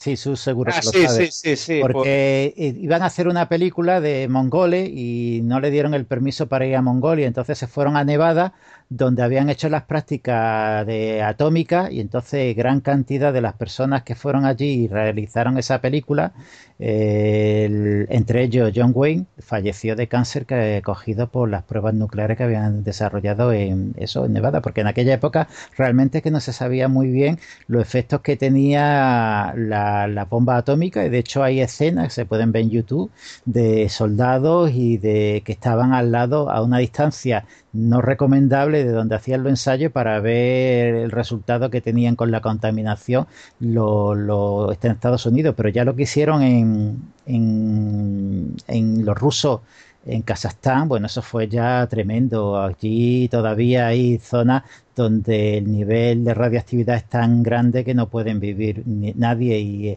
el nivel de cáncer que se produce en esa zona es impresionante. Cuando realizan las pruebas de la bomba de hidrógeno, y permíteme, no tiene mucho que ver con lo del cine, pero lo quiero comentar, cuando van a hacer la bomba de hidrógeno resulta que el Kurchatov, que era una ciudad que estaba cerca de donde estaban haciendo las pruebas, además era una ciudad que no en los plano no existía, realmente mm, estaban allí los científicos y un grupo determinado de soldados, pues fueron a evacuar Kurchatov y no se le ocurre otra cosa que adelantar las pruebas nucleares, eh, explosionan las bombas y se transporta a la población en coche sin ningún tipo de protección eh, después de haberse producido la explosión y lo lleva a un campo abierto sin ningún tipo de protección, es decir, que se habían cogido la radiación. Y no solamente eso, fíjate hasta qué punto eran de burro al ver que querían un lago, hacer un lago, un lago artificial para poder tener agua potable y no se le ocurre otra cosa que meter una bomba atómica para producir un lago natural. Evidentemente produjeron el lago natural, pero lo que pasa después es que el agua era imbebible por la contaminación que tenía. Bueno, hay, hay varias maneras de hacer las cosas y una de ellas es a la rusa. Esta gente, sí, son, a veces son perimburros. Bueno, muchas veces, vaya. Pero bueno, a lo que íbamos. Eh, Stalin y John Wayne. Esta historia es, está muy relatada por internet. No puedo poner la mano en el fuego por ella, pero desde luego vale la pena explicarla. Eh, John Wayne, gran estrella. Stalin, fanático del cine, pero coño, es que John Wayne pues, era anticomunista. Y entonces, eh, digamos que se, ideó un plan muy, muy loco y muy rocambolesco eh, para liquidar a, John Wayne. y, según está relatado, literalmente, Stalin ordenó al KGB que asesinara a John Wayne. Y al parecer, eh, los, lo, lo intentaron comunistas estadounidenses, ya me dirás tú, pero la cosa traspasó los años y se intentó que un francotirador chino le matara en Vietnam, donde él fue a visitar a las tropas. Eh, evidentemente, pues el viejo Duke eh, sobrevivió a Stalin, no todo el mundo puede decirlo, y eso le permitió, entre otras cosas, pues llegar a rodar en 1969 la siguiente película de la que me gustaría hablar, que es Boinas Verdes. Esto eh, nos colocamos en la mentalidad de, un, caballero anticomunista, pero defensor de la libertad de expresión, eh, le han vinculado muy equivocadamente al racismo, cuando es un señor que precisamente se casó con tres mujeres nativas americanas. Eh, su hijo Patrick, que ha salido en alguna película con él, si te fijas, es un chico alto, guapo, fornido, de ojos azules, pelo más bien rubio, pero piel cobriza. O sea, hay, cosas, eh, estereotipos que no se cumplen. Y desde luego, eh, John Wayne, que era un patriota y un all American, pues mm, no es el estereotipo de persona que pensábamos. Pero en este caso, con Boinas Verdes y el conflicto de Vietnam, él pensaba que, bueno, que sí que había que estar en Vietnam, que había que evitar la propagación del comunismo, que toda esa oleada que empezaba a haber de gente que era muy crítica con, con, el conflicto, con la guerra, que recordemos que es la primera guerra televisada, y desde Vietnam hasta aquí hemos ido viendo cómo el fenómeno de la información en el campo de batalla pues ha ido variando. Los periodistas independientes lo, pasan muy mal en, en las zonas de conflicto y en cambio a los norteamericanos les encanta tener periodistas de grandes cadenas empotrados en sus unidades porque se los llevan a pasear y se los llevan hacen todo lo posible por enseñarles la parte bonita del asunto. Pero bueno, John Wayne dijo, pues eh, voy a realizar una película eh, de exaltación a la tarea que está realizando Estados Unidos allí y de exaltación también de los muchachos que están peleando, que al fin y al cabo los soldaditos americanos, eh, pese a todo lo que ocurrió, yo estoy convencido de que gran parte de ellos antes, en su infancia, no hubieran sabido colocar Vietnam en un mapa, como la mayor parte de la gente. el resultado es Buenas Verdes. él venía de dirigir, entre comillas, una película que fue semifracaso, que era El Álamo. Eh, ahí ya se habló que gran parte de la película la había dirigido John Ford, que era muy amigo suyo, y que, bueno, que aunque no había funcionado demasiado bien en su momento, pues John Wayne eh, era muy rentable, era muy rentable para la industria. Y él estaba decidido pues a hacer esta película y pues se, contó pues con, con, con el apoyo de un estudio, porque al fin y al cabo era una estrella, y hizo una película, básicamente hizo una película de guerra como las que se hicieron en la Segunda Guerra Mundial. Americanos buenos, un grupo de soldados que respondía a estereotipos de toda la vida, había un tío que era muy pillo, un pillo simpático que acababa por conseguir suministros por ahí, había un sargento que era un padre para los muchachos, el típico tipo que eh, tiene una novia y se quiere casar con ella y acaba palmando, etcétera, etcétera, etcétera. Todo ello aderezado con el discurso de que esta gente estaba convencida de lo que estaba haciendo y que eh, se enfrentaba al comunismo y quería ayudar al pueblo vietnamita. El resultado, pues es una película que acaba derivando en escenas eh, bastante farragosas, en diálogos bastante estúpidos, hay una incomprensión total a la realidad de lo que estaba pasando en el campo de batalla, en cómo era esa guerra, eh, donde no había un frente, donde un día tomaban una colina, al día siguiente se iban, porque lo que querían no era conquistar territorio, sino matar a muchos enemigos. Desde luego los, los norcoreanos, ahí digo, los norvietnamitas y el Vietcong son retratados como gente absolutamente pérfida y la verdad es que eh, la película se llevó una serie de guantazos por parte de la crítica realmente increíbles. Incluso porque hay aspectos técnicos eh, eh, bastante discutibles en la película. O sea, John Wayne llega a romper un fusil de asalto con sus propias manos. Dice, esta, esta porquería de plástico no funciona bien, refiriéndose al fusil M16. Pero rompe tú un M16 a mano desnuda, es imposible. Y bueno, pues, ¿qué ocurrió aquí? Que la película sí que funcionó bastante bien en taquilla, no fue el gran desastre que la gente se pensaba, pero aquí eh, hay una intención por parte de John Wayne de mandar un mensaje que desde luego no caló. Y es la demostración de que eh, intentar eh, transmitir una serie de ideas, una serie de principios sin talento, acostumbra a provocar pues la reacción adversa del público. Que esto también lo podemos aplicar a lo que decía yo de los debates televisivos. Hay determinada gente con unas líneas de pensamiento y unos argumentos que se ven de lejos que están muy preparados. Pues esto es lo que ocurrió con Boinas Verdes, que sí que tiene un pequeño mérito, que es ser la oveja negra dentro de un género cinematográfico que es el Vietnamer. El Vietnamer es el cazador, es Platoon, es el regreso, y, un montón de películas que hablaban de la guerra de Vietnam directa o indirectamente hasta la llegada de Rambo, pero eso es otra historia. En Vietnam, la guerra que primera fue la primera que se utilizó el clima como arma y lo que pretendían era el monzón alargarlo durante meses para inundar las carreteras y que el Viescón no pudiese llevar ningún tipo de alimento ni de arma a su pueblo y lo consiguieron de hecho. Y también allí utilizaron el lamentable agente naranja que su productor fue nada más y nada menos que Monsanto, del que hemos hablado muchas veces. Bueno, hay una película realizada por Frank Sinatra, la versión antigua, que tiene mucho que ver con MK Ultra y toda esta historia que también es muy interesante. El mensajero del miedo, eh, que tuvo una versión hace unos años con Denzel Washington dirigida por Jonathan Demme. Efectivamente. el mensajero del miedo, eh, sin ser una película propagandística, sí que relata algo que sí que ocurrió en realidad y es muy poco difundido. Que era que en la guerra de Corea, cuando caían determinados soldados prisioneros, eran eh, reentregados o intercambiados o, bueno, al acabar el conflicto volvieron a su casa, se habían vuelto muy comunistas. Entonces eh, se dieron cuenta de que en, los campos de detención, principalmente chinos, eh, se realizaban técnicas de lavado de cerebro esto ocurrió y es la generación del, famoso MK Ultra, que en principio pues, eh, era un combinado de eh, intentar conseguir drogas, sueros de la verdad y condicionamientos mentales, etcétera, etcétera, etcétera.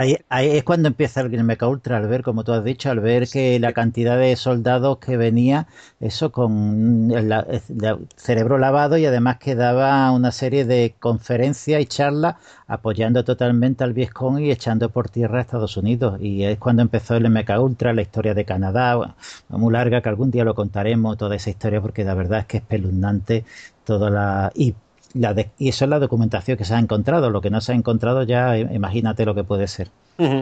Pues el mensajero del miedo eh, tiene un giro curioso, que es que trata de eh, la generación de un político muy presentable para que tenga una carrera mm, prácticamente presidencial instantánea, eh, pero a este hombre se le ha lavado el cerebro, se le ha condicionado incluso para que sea un asesino a distancia.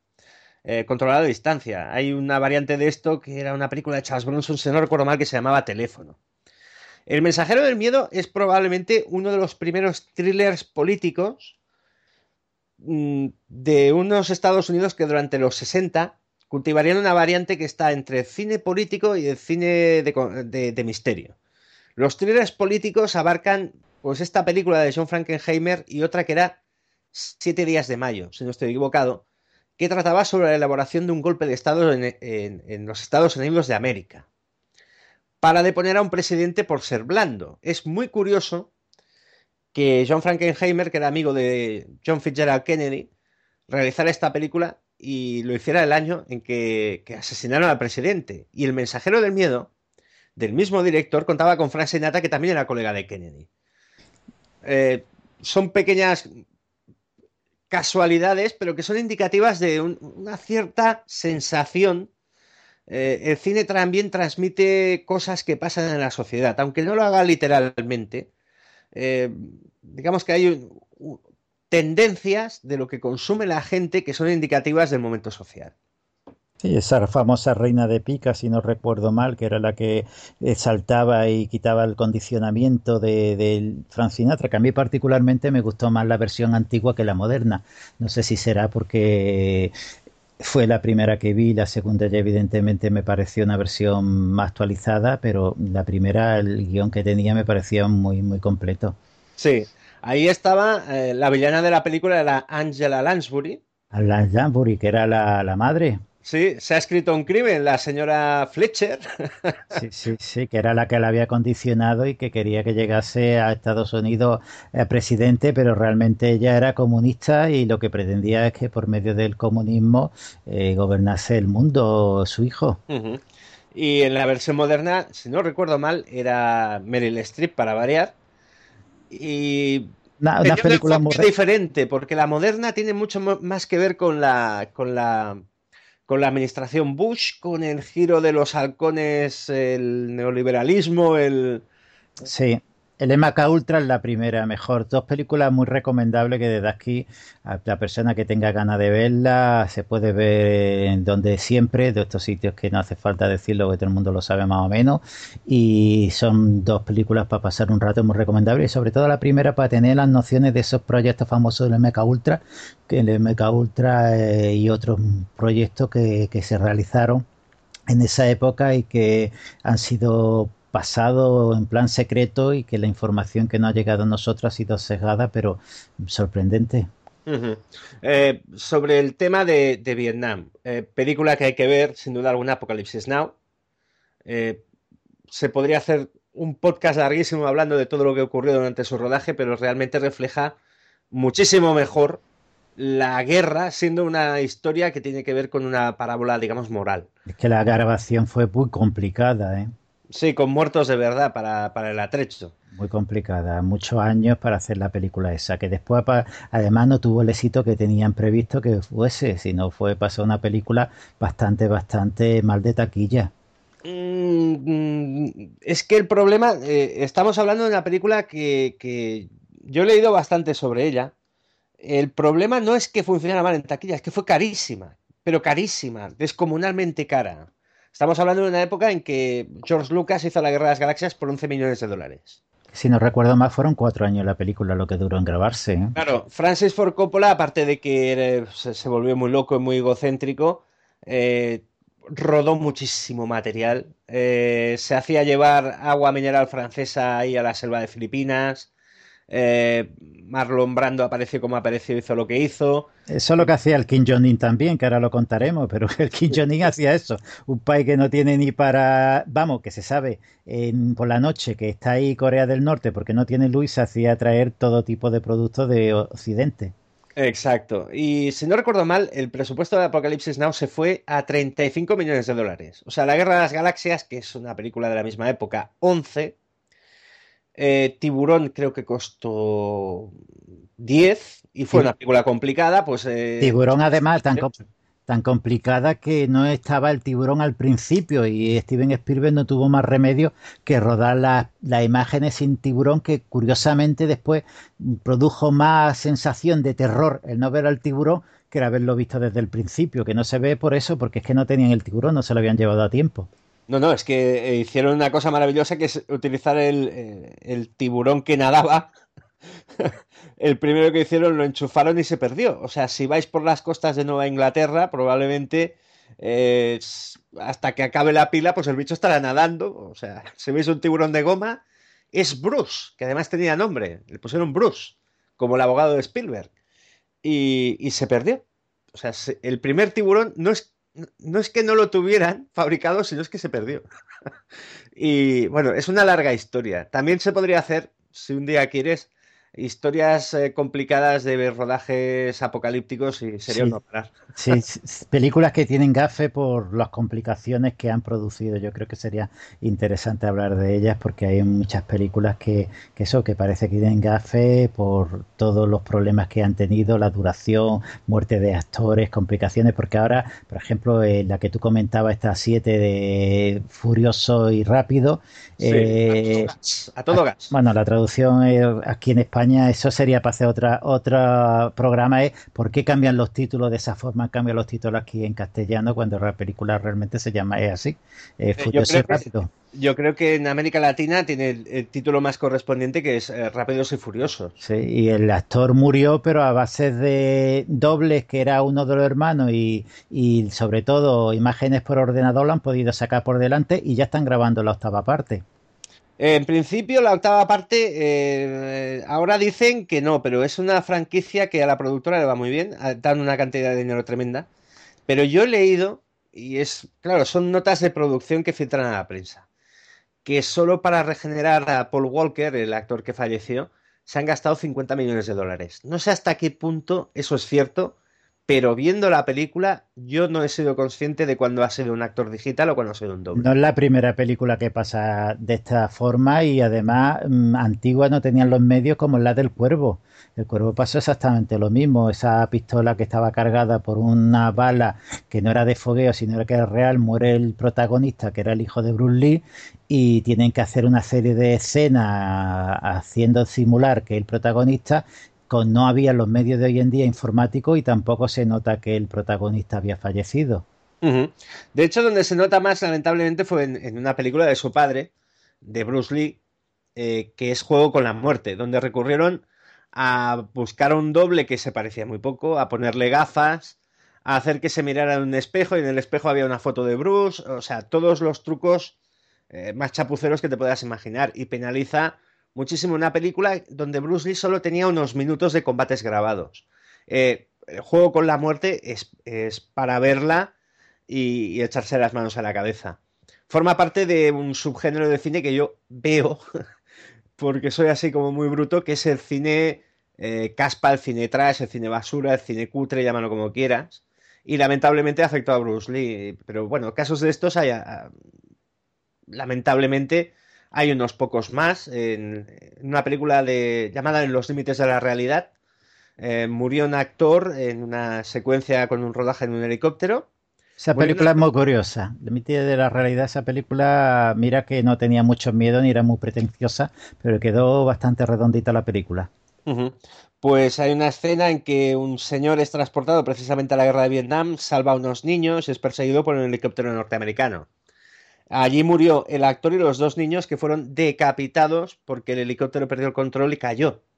Y las aspas del helicóptero cortaron. Eh, lo puedo decir porque yo la he visto esa imagen. Eh, es mm, muy eh, exagerado lo que ocurrió allí y arrastró durante mucho tiempo un juicio impresionante contra el director que era era una película de segmentos, era una película con una parte rodada por Robert Zemeckis, si no recuerdo mal, o Joe Dante. Otra por Steven Spielberg y otra por John Landis. Y John Landis durante mucho tiempo vio cómo su carrera se vio afectada por el pleito que duró muchísimos años alrededor de todo eso. Bueno, y con esto yo acabaría la parte dedicada al, Duque, a John Wayne. Eh, recomendar ver películas buenas de John Wayne, que hay a montones y olvidarse, por ejemplo, de la que has citado tú, el conquistador de Mongolia con Susan Hayward, que se hizo famoso ese incidente de la contaminación radiactiva y lo estaba recordando cuando tú lo citabas, porque Susan Hayward era una gran actriz, era una gran estrella y murió muy rápido. Y a partir de ahí se supo lo que, era lo que había ocurrido. Que murieron 10 o 11 personas de ese rodaje. Eh, a lo largo de los años eh, he leído cifras mayores. Porque eran, hay que tener en cuenta que fue en su momento una superproducción realmente muy cara. Fue una película de rodaje también muy demencial, muy complicado y de grandísimo presupuesto, con un montón de gente eh, trabajando en algo que como película eh, realmente es flojísima. Pero bueno, John Wayne haciendo de mongol es una cosa también para verla. Pero bueno, cosas que pasan. Pues vámonos a pasar a la siguiente, ¿no, Albert? Bueno, aquí esto hay que tener en cuenta que tiene dos caras hay una cara muy salvaje, eh, el término es este, y hay una cara muy divertida. Para el principal implicado, que es un señor, estoy buscando su nombre porque tiene, tiene un, nombre un poco complicado, que es Shin Sang-ok.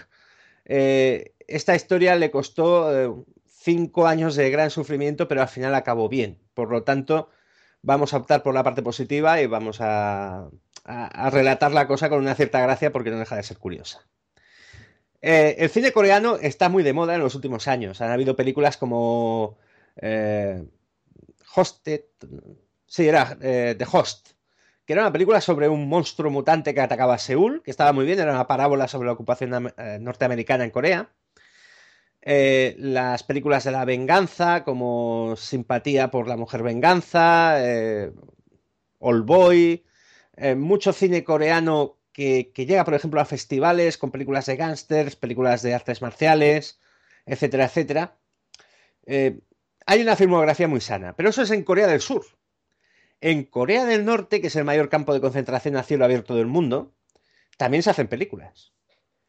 Para alucinar. Eh, se hacen películas de guerra, se hacen películas de eh, comedias románticas y pues, películas de monstruos gigantes también, que es algo muy asiático, pero desde el prisma del, ¿cómo lo diría? Del rigor de la revolución comunista norcoreana. Eh, en Corea hay un régimen comunista que se ha desvirtuado totalmente, se ha convertido en una especie de monarquía hereditaria. ¿De acuerdo? En su momento, pues esto arranca con Kim Il-sul. Este señor es el gran líder y cuando se murió fue el líder eterno porque cuando palmó se le dio eh, la jefatura del Estado y la dirección del Partido Comunista Norcoreano para la eternidad. Es decir, el jefe del Estado, oficialmente, de Corea del Norte es un señor que está muerto. El, mando del país pasó a su hijo, que es eh, eh, que también falleció, que era Kim Jong-il. Este tío empezó joven y empezó por lo que le gustaba. Era un gran cinéfilo veía westerns, películas de James Bond, le iba mucho lo de Sin Connery, y eh, pues llegó a escribir, bueno, su padre escribió miles de libros, supuestamente, que están en la Biblioteca Nacional, pero él llegó a escribir un tratado de cine que se ve que está bastante presentable. Eh, la cosa llegó al punto de que él se hacía traer películas del extranjero, incluso algunas que estaban pendientes de estreno. O sea, el Servicio Secreto Norcoreano se encargaba de, de sobornar a, productores y tal para conseguir copias que se guardaban dentro de un edificio anexo a la Biblioteca Nacional custodiado por guardias. Todas las películas que veía este hombre, Kim Jong-il, estaban prohibidas. Como estaban prohibidas muchas de las cosas que él hacía, como por ejemplo traerse coñac Génesis, eh, perdón, a cajas por valor de cientos de miles de dólares al año, porque el tío le gustaba la fiesta y la. Sí. Es más, que las subvenciones que le daban los países de Occidente para intentar mejorar la situación en la que se encontraba el país, esta penuria que pasaban los habitantes, la gran mayoría se la gastaba precisamente en coñac, en zapatos, en ropa que hacía traer en avión la mayoría de las veces y el pueblo no se enteraba de lo que ocurría, como muchas veces pasa con los dictadores, y más en esta ocasión que lo tienen como un semidios y ahí se ha formado tú lo has apuntado muy bien, desde el abuelo, el hijo y el nieto, que el que domina ahora esa situación se ha formado pues una dinastía, como una dinastía de la época de los reyes de la Edad Media. Exacto. Hay que pensar que, por ejemplo, la cosa en Corea del Norte tiene cosas tan delirantes como cuando te ves la biografía oficial de este hombre, publicada por medios norcoreanos. Kim Jong-il al nacer, no te lo pierdas, ¿eh? que esto es muy grande. Cuando él sale del vientre de su madre, se produce un doble arco iris y telepáticamente todos los que luchaban contra los japoneses se sintieron confortados. Con pocos meses de edad, el tío ya hablaba, pero no era aquello de papá y mamá, no, no, no, eh, daba consignas de luchar por la revolución, el pueblo y la libertad y todo el rollo. Y cuando fue un poco mayor, un poquito, nada, eh, dos añitos, mojó el dedo en un tintero, se fue para un mapa y dijo, los japoneses están aquí, aquí y aquí, y lo señaló. o sea, eh, este, este, tipo, de cosas, lo juro, es verdad. Pero esto es una cosa, una forma de enaltecer, al personaje, que en la historia hay muchos personajes que le, le ponía eh, acciones casi, casi de dioses para de alguna forma transformarlo en eso, en seres poderosos y seres místicos. No es nada nuevo, lo único que es más moderno y llama más la atención, pero desde Jesucristo pasando por muchos, por Buda y otra serie de personajes que, que le hacían nacer en lugar determinado donde había una leyenda que iba a contar que iban a nacer, como pasó con Jesús, que no se sabe si nació en Belén o en Nazaret, aunque se sabe perfectamente, según la escritura, que, que tenía, se llama siempre el Nazareno y tenía que haber nacido en Nazaret, pero lo de Belén es que, claro, si, si el Mesías nacía en Belén, él tenía que nacer en Belén. Es decir, que este señor lo único que están haciendo es poner, poner al día lo que se ha hecho en la historia durante muchísimos tiempos. el, tema está en que, bueno, aparte de estas biografías curiosas que tiene esta gente, eh, pues eh, él accedió muy joven, con veintitantos años, a lo que es el Ministerio de Propaganda. Como tenía acceso al cine occidental y veía eh, las películas norcoreanas, pues llegó a la conclusión mm, más rápida y más evidente, que es que básicamente estaban haciendo una porquería de películas de mucho cuidado. Y que esto había que arreglarlo. Y como antes he dicho, hay varias maneras de hacer las cosas, pues está la norteamericana, está la rusa y está la norcoreana. ¿Cómo arreglar el problema de la filmografía norcoreana y hacer una película en condiciones? Pues simplemente llamar al jefe de los servicios de espionaje y decirle, cruza la frontera, vete a Corea del Sur y me secuestras al hombre este, Shin San-ok, y a su señora, que es la actriz más, más famosa del cine surcoreano y probablemente de, aquella zona de Asia. Y así lo hicieron. Y bueno, Shin Sang-ok, sin comerlo ni beberlo, se encontró en Corea del Norte con el Kim Jong-il este, que además de todo, pues se corría unas juergas de tres pares de narices durante eh, sus veladas, que eran muy como lo de Stalin, pero de buen rollo. Eh, habían chicas, había una brigada militar de chicas de compañía, mujeres mm, lamentablemente excesivamente jóvenes, y proyecciones de películas. Podían haber dos, tres películas eh, que se veían en riguroso silencio porque este hombre era, era, cinéfilo. Pues bueno, eh, se le dijo, tienes que hacer películas para nosotros. Él dijo, mm, sin Sangok se negó y acabó durante cinco años en un campo de concentración. Y esta es la parte más, más dura de la historia.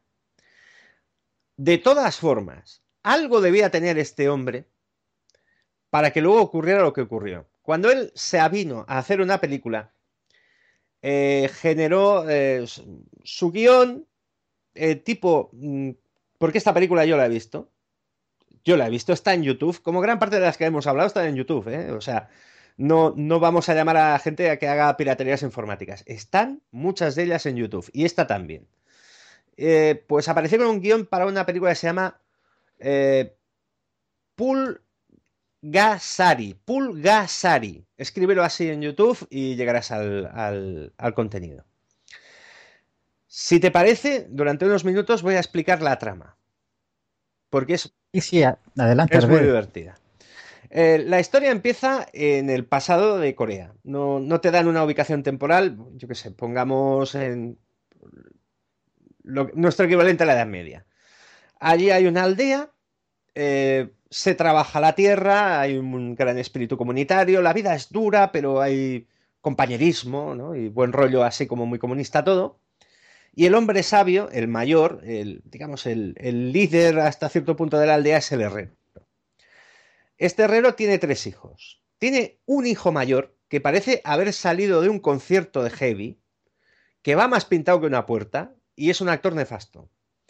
Tiene una hija mediana, que es la esposa del director, que es una actriz elegante, es una actriz expresiva, es una buena actriz, es una actriz competente, y un hijo más pequeño que el, chaval es el peor actor del mundo.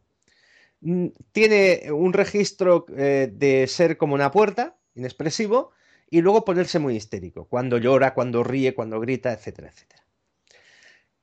El hijo mayor se ha hecho guerrillero y está luchando en las montañas contra un gobernador que domina la zona, que sigue las instrucciones del rey. Y el rey, el soberano, pues es un tirano de mucho cuidado.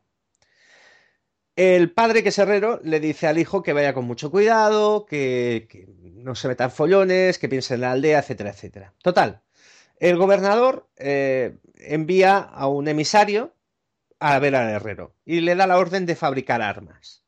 El herrero dice que por él bien, que no hay ningún problema, pero que no hay mineral. No dispone de mineral. Entonces los soldados del gobernador eh, roban todas las herramientas, los cuchillos, los... no sé, cualquier cosa metálica, los apelos de labranza, todo, al pueblo para dárselo al herrero que fabrique armas. Este se niega porque va a condenar fabricando armas a toda la zona a, morir de hambre. El herrero es encarcelado, el hijo, huye, el hijo mayor huye a las montañas y a partir de aquí empiezan a haber una serie de digresiones en la película muy, muy sorprendentes. Hay escenas de tortura muy violentas y el herrero es condenado a morir de hambre en, en, una celda. La hija mediana y el hijo pequeño intentan hacerle llegar comida y le lanzan arroz, eh, bolas de arroz, adentro de la celda. Y entonces es cuando esta película, que es muy rara y todo lo que quieras, tiene un momento donde el, herrero tiene un discurso que nos llevará a la conclusión que yo tengo pensada. Él coge el arroz y empieza a moldear una figura. Y dice que él vive para darle a la gente cosas que le sean útiles y mejorar la vida de los demás. Vive para crear. Y que encerrado en la cárcel él va a morir, pero no quiere vivir sin poder crear. Y empieza a moldear una figura. Cuando el herrero muere y recuperan su cuerpo, descubren que esta figura es una especie de animal pequeñito, antropomorfo, como un perro. Y bueno, entierran al herrero, se van para casa, eh, la hermana y el hermano pequeño, y la chica se pincha con una aguja de coser, eh, una gota de sangre cae sobre la figura, y esta quiere vida. Es el famoso Pulgasari. La película de qué trata a partir de ahora. El Pulgasari se alimenta también de hierro y va creciendo. Eh, se come, por ejemplo, el yunque de la herrería y los martillos del abuelo. Bueno, son eh, cosas que pasan. Y va creciendo. Y a medida que crece, eh, va comiendo más hierro, pero el hermano mayor, el roquero, lo utiliza para luchar contra el gobernador. La trama es esta, avanza con grandes escenas de batalla, hay muchos medios para ser una película norcoreana, hay mucha gente, hay muchos trajes, hay mucho colorido el gobernador tortura a una mujer rompiéndole las piernas con unos palos delante de su hijo de tres años. Es una cosa. Hay momentos así de sorprendentes. Y la cosa avanza hasta que el famoso Pulgasari este crece hasta el tamaño de Godzilla. Y te das cuenta de que en el fondo esto es el Godzilla norcoreano. La película avanza, se derriba al gobernador, se lucha contra el rey. Y entonces tiene el final que tú te imaginas, con el, animal destruyendo el castillo a guantazos, eh, aniquilando a los malos y todo eso. Pero hay otro punto a favor del director, que es que la película no acaba allí. Acaba con el Pulgasari, eh, que se come, por ejemplo, los cañones del ejército del rey y sigue alimentándose de hierro y lo sigue robando al pueblo. Y entonces la chica se da cuenta de que este animal no parará nunca y que llevará la guerra a su, a su nación contra otras guerras y que acabará por devorar a todo el mundo. Dado el vínculo místico que existe entre ella y el animal a través de su sangre, ella se mete en una especie de campana en un templo, la hace sonar, el animal la devora y entonces, claro, ella muere y al morir ella mata al animal, al, pulgasari. Este eh, se convierte de nuevo en hierro cae en pedazos y entre los restos aparece ella que descansa en paz. Esta locura es esta película. ¿Dónde está el mensaje, que, el gol que marcó el director eh, después de haber pasado cinco años eh, recluido y privado de libertad? La película es una metáfora. El gobernador, el rey y todo esto es la invasión japonesa sobre Corea. El Pulgarasi es la familia Kim, que al fin y al cabo los liberó a Corea de los japoneses. Pero en un momento determinado, la familia Kim es un monstruo que devora a, todo, a toda la nación. Y es la nación quien debe sacrificarse para destruir a los Kim y conseguir la libertad. Después de estrenarse la película, porque cuando la vio Kim Il-sung, dijo, oh, perdón, Kim Jong-il, dijo, ah, mola un montón, está muy bien, tal, tal, fantástico. Eh, digamos que le dio un poco de margen de libertad y el director y su mujer pudieron escapar a Corea del Sur. Con el paso de los años, esta película, pues claro, llega a YouTube, porque en YouTube hay de todo, y se ha convertido en una especie de icono del cine trash y loco, que lo es, pero en el fondo, sabiendo el contexto, te das cuenta de que es un gol, es una metáfora sobre lo que ocurre en Corea del Norte con la excusa de una película de monstruos. Y esta es la historia de Pulgarasi. Hombre, la verdad es que en Corea del Norte tiene un verdadero problema. La gente está muriendo, está pasándolo bastante complicado, como hemos dicho anteriormente, de estos, eh, estos señores que han creado ahí ese, ese reinado, que prácticamente un reinado vive muy bien, se traen las cosas de donde quieren. Occidente Occidente lo está permitiendo, con lo cual hay que tener también en cuenta que es un país que tiene armas nucleares, que de hecho se le recriminó al presidente Clinton, me parece que fue por no haber puesto los medios adecuados para que no produjese este, este bombas que tienen nucleares pasada de Pakistán, porque al parecer fueron científicos pakistaníes e iraníes los que le pasaron la, mm, las posibilidades de hacer esta arma. Y entonces en un país que tiene armas nucleares hay que venderse con muchísimo cuidado. Mientras que vean películas y se detengan con las películas, pues nos dejarán el par. El problema es que cuando alguno de estos señores se le cruzan los cables, pues vamos a ver cómo solucionan la situación. Bueno, eh, a título de curiosidad, si alguien quiere verla, porque insisto, es francamente muy accesible. Está subtitulada en inglés, pero hay que decirlo, está realizada para eh, un pueblo norcoreano que no tiene acceso a la cultura, es decir, todo es muy exagerado, todo es muy expresivo y se entiende prácticamente eh, sin leer subtítulos. Eh, que retengan una cosa, esto como todas las películas, entre comillas, patrióticas, tiene medios mm, a la norcoreana, pero medios evidentes. O sea, hay planos, eh, por ejemplo, se hace una trampa para el animal, que es una gran zanja alrededor de un castillo. Yo no he visto a tantos extras cavando en mi vida. Yo no sé si era el ejército norcoreano o presos políticos. Pero había un montón de gente y todos y cada uno de ellos iba vestido convenientemente. El ejército, por ejemplo, de, el ejército del pueblo, el, dirigido por el, por el niño rockero hay una obertura de plano con miles de personas corriendo con lanzas y con estandartes que yo me quedé sorprendidísimo. Es decir, esto eh, es la traslación de algunas de las películas que hemos hablado antes, de eh, las realizadas por Churchill o Stalin. Eh, es cine patriótico.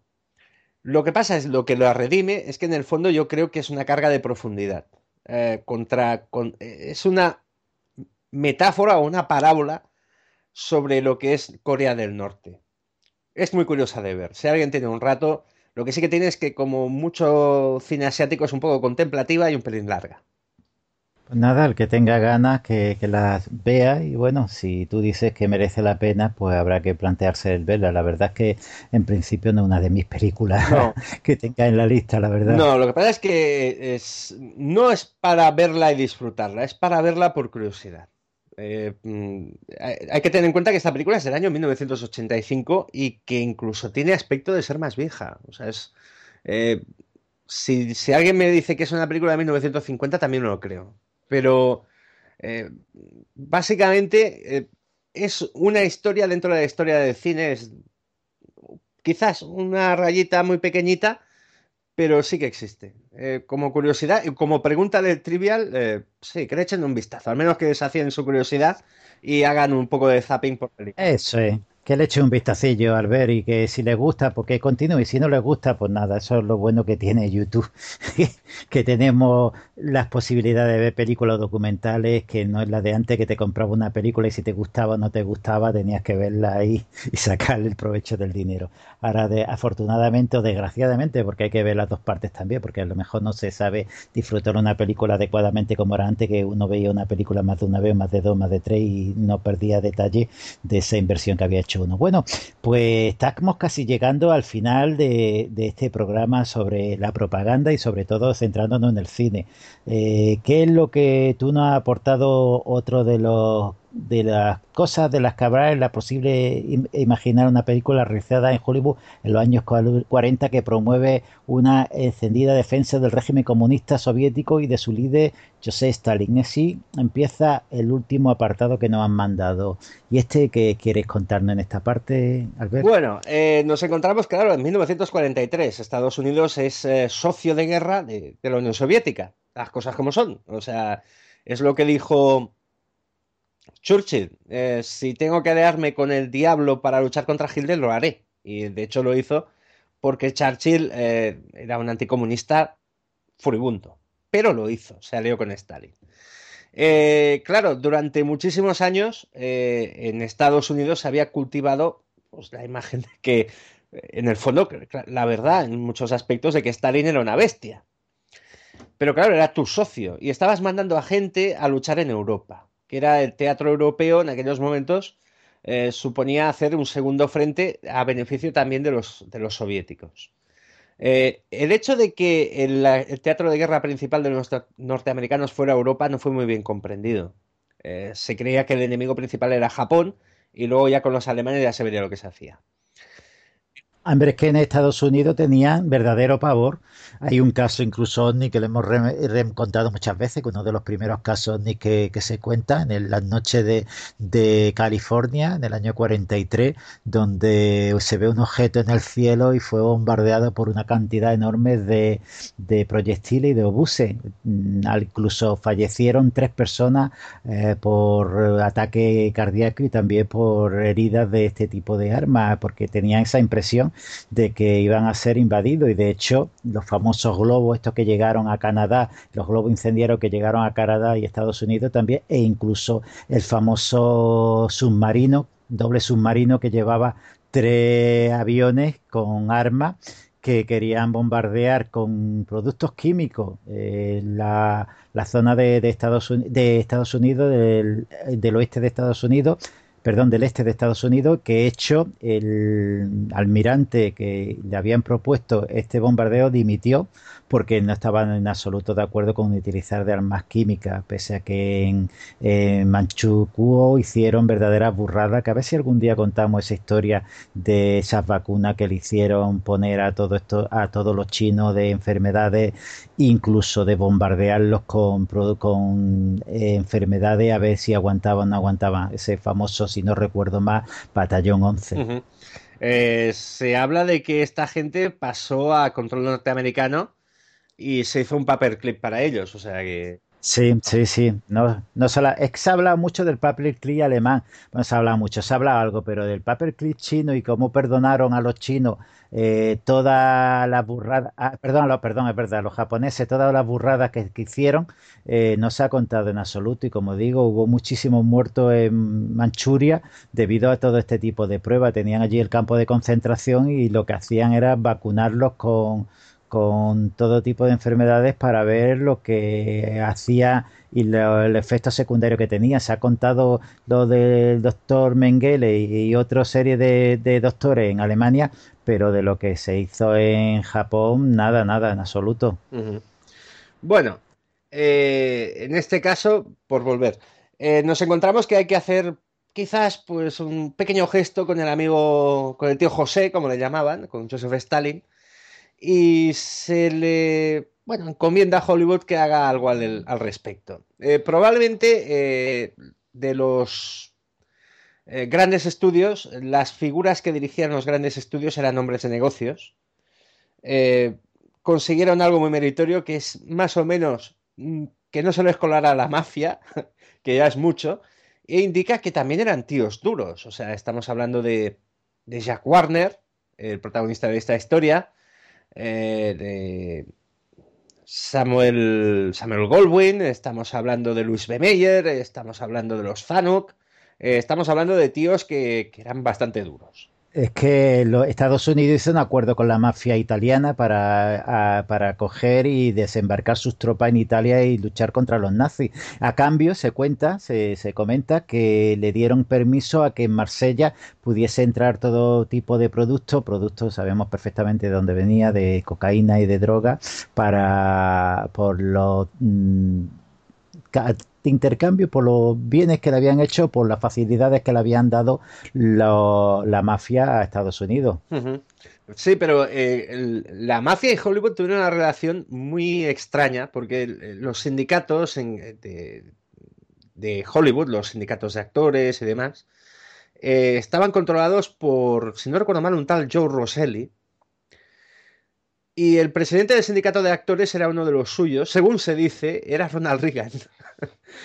y más o menos tenía una relación mm, con los directores de los estudios eh, amigable porque no había manera de meterles mano, por otra parte, ¿no? Entonces, eh, los directores de los estudios hasta cierto punto eh, se avenían a, hacer los chanchullos con la mafia a través de estos sindicatos, ¿no?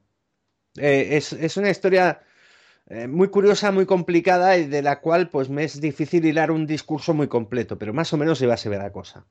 Pero bueno, volvamos a la película. Eh, se llama Misión en Moscú. Eh, realizada en 1943 por la compañía de Jack Warner, la Warner Brothers. Warner era un tío duro como los demás, pero quizás un poquito, un poquito por encima. Era un tío muy chungo, mucho. Pero bueno, él se vino a hacer esta producción que al fin y al cabo formaba parte del apoyo diplomático que podía dar Hollywood y encargó a uno de sus directores de plantilla. Eh, los dos principales de, la Warner eran Raúl Walsh, casi nada, y el otro era Michael Curtis, de origen húngaro. Michael Curtis es un señor que si, o sea, no hay suficiente cemento para hacerle un monumento a su tamaño, porque es un señor que de un desastre olímpico, de una película que no quería hacer nadie, sacó una de las grandes obras de la historia del cine que es Casablanca. Pero para él era una película más, porque es el hombre que cimentó el mito de, de Rolf Flynn, eh, hizo películas con John Wayne, hizo westerns, hizo musicales, hizo absolutamente de todo y siempre a un gran nivel. Es uno de los grandes. Eh, pues eh, Michael Curtis se aplicó a fabricar Misión en Moscú, que narra eh, el viaje de un diplomático norteamericano a conocer a Joseph Stalin, eh, atravesando la Europa dominada por los nazis. Hay mucha simbología eh, en la película. Curtis era un hombre de esos que dominaba el, primer plano, segundo plano, los reflejos en cristales, la iluminación. Entonces, durante ese viaje se ve la Europa ocupada por Hitler y la llegada a una Unión Soviética un poco de postal, que empezaba a pasar de ser un país retrasado a ser un lugar eh, de revolución industrial y de paraíso socialista. Y ahí está el qué de la cuestión, porque en el fondo, eh, incluso el protagonista a su regreso a casa dice algo así como, he conocido a Stalin es un gran hombre. ¿Qué pasó? Pues que la guerra se acabó y empezó la Guerra Fría. Y entonces eh, Warner, la Warner Bros., no es que, digamos, quemara a los negativos con un soplete, pero forma parte de esas películas que se han perdido y que si es por Warner no la irán a buscar.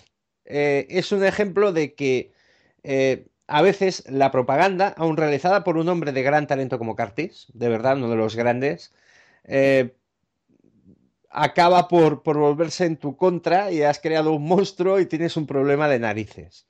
Eh, es una de esas películas que también forma parte de, la historia del cine por, por, este hecho curioso. Siendo una película muy bien realizada, como se le presupone al director húngaro, desde luego, el tío que hizo Robin Hood no va a saber hacer esto. Eh, no, no, tiene mayor valor que, que ese mensaje eh, tan, tan artificioso, mm, tan verbalizado, tan, eh, digamos, grosero que tenía de ensalzar a, Joseph Stalin, alguien que, eh, acabada la guerra, se convirtió en el coco y de hecho, pues ya se vio con el paso del tiempo las barrabasadas que realizó durante su mandato.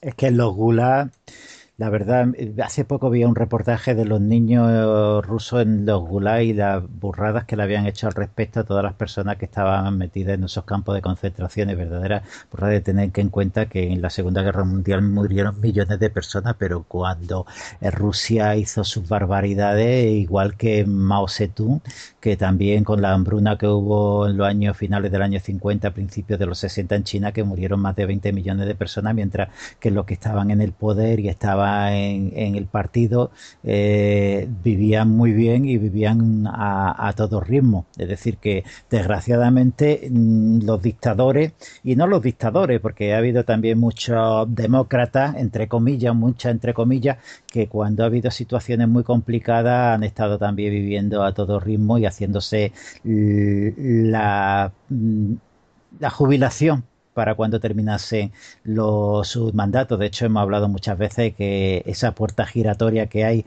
entre el gobierno o los gobiernos y después las multinacionales que, muchos de los principales gobernantes acaban en multinacionales o al contrario, muchas de las multinacionales acaban en, en los gobiernos mandando económicamente para hacer planes que, que de alguna forma beneficie a esas multinacionales. Eh, al respecto, y antes de, acabar la, exposición, eh, tú sabes que yo estoy bastante vinculado a la podcastfera, ¿no?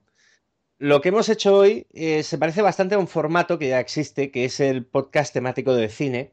Y si me permites, me gustaría citar unos pocos ejemplos de si, por si algún oyente está interesado en escuchar mm, contenidos parecidos al de hoy Claro, claro, por supuesto, Albert, sin problema. Pues nos vamos a ir a conocer a los chicos de Podcinema, que es un podcast de los clásicos de la podcastfera española. Ellos se califican como el mejor podcast de cine del mundo mundial, en plan de broma, pero igual hasta tienen razón. Ellos hacen eh, programas así temáticos, películas sobre un tema determinado.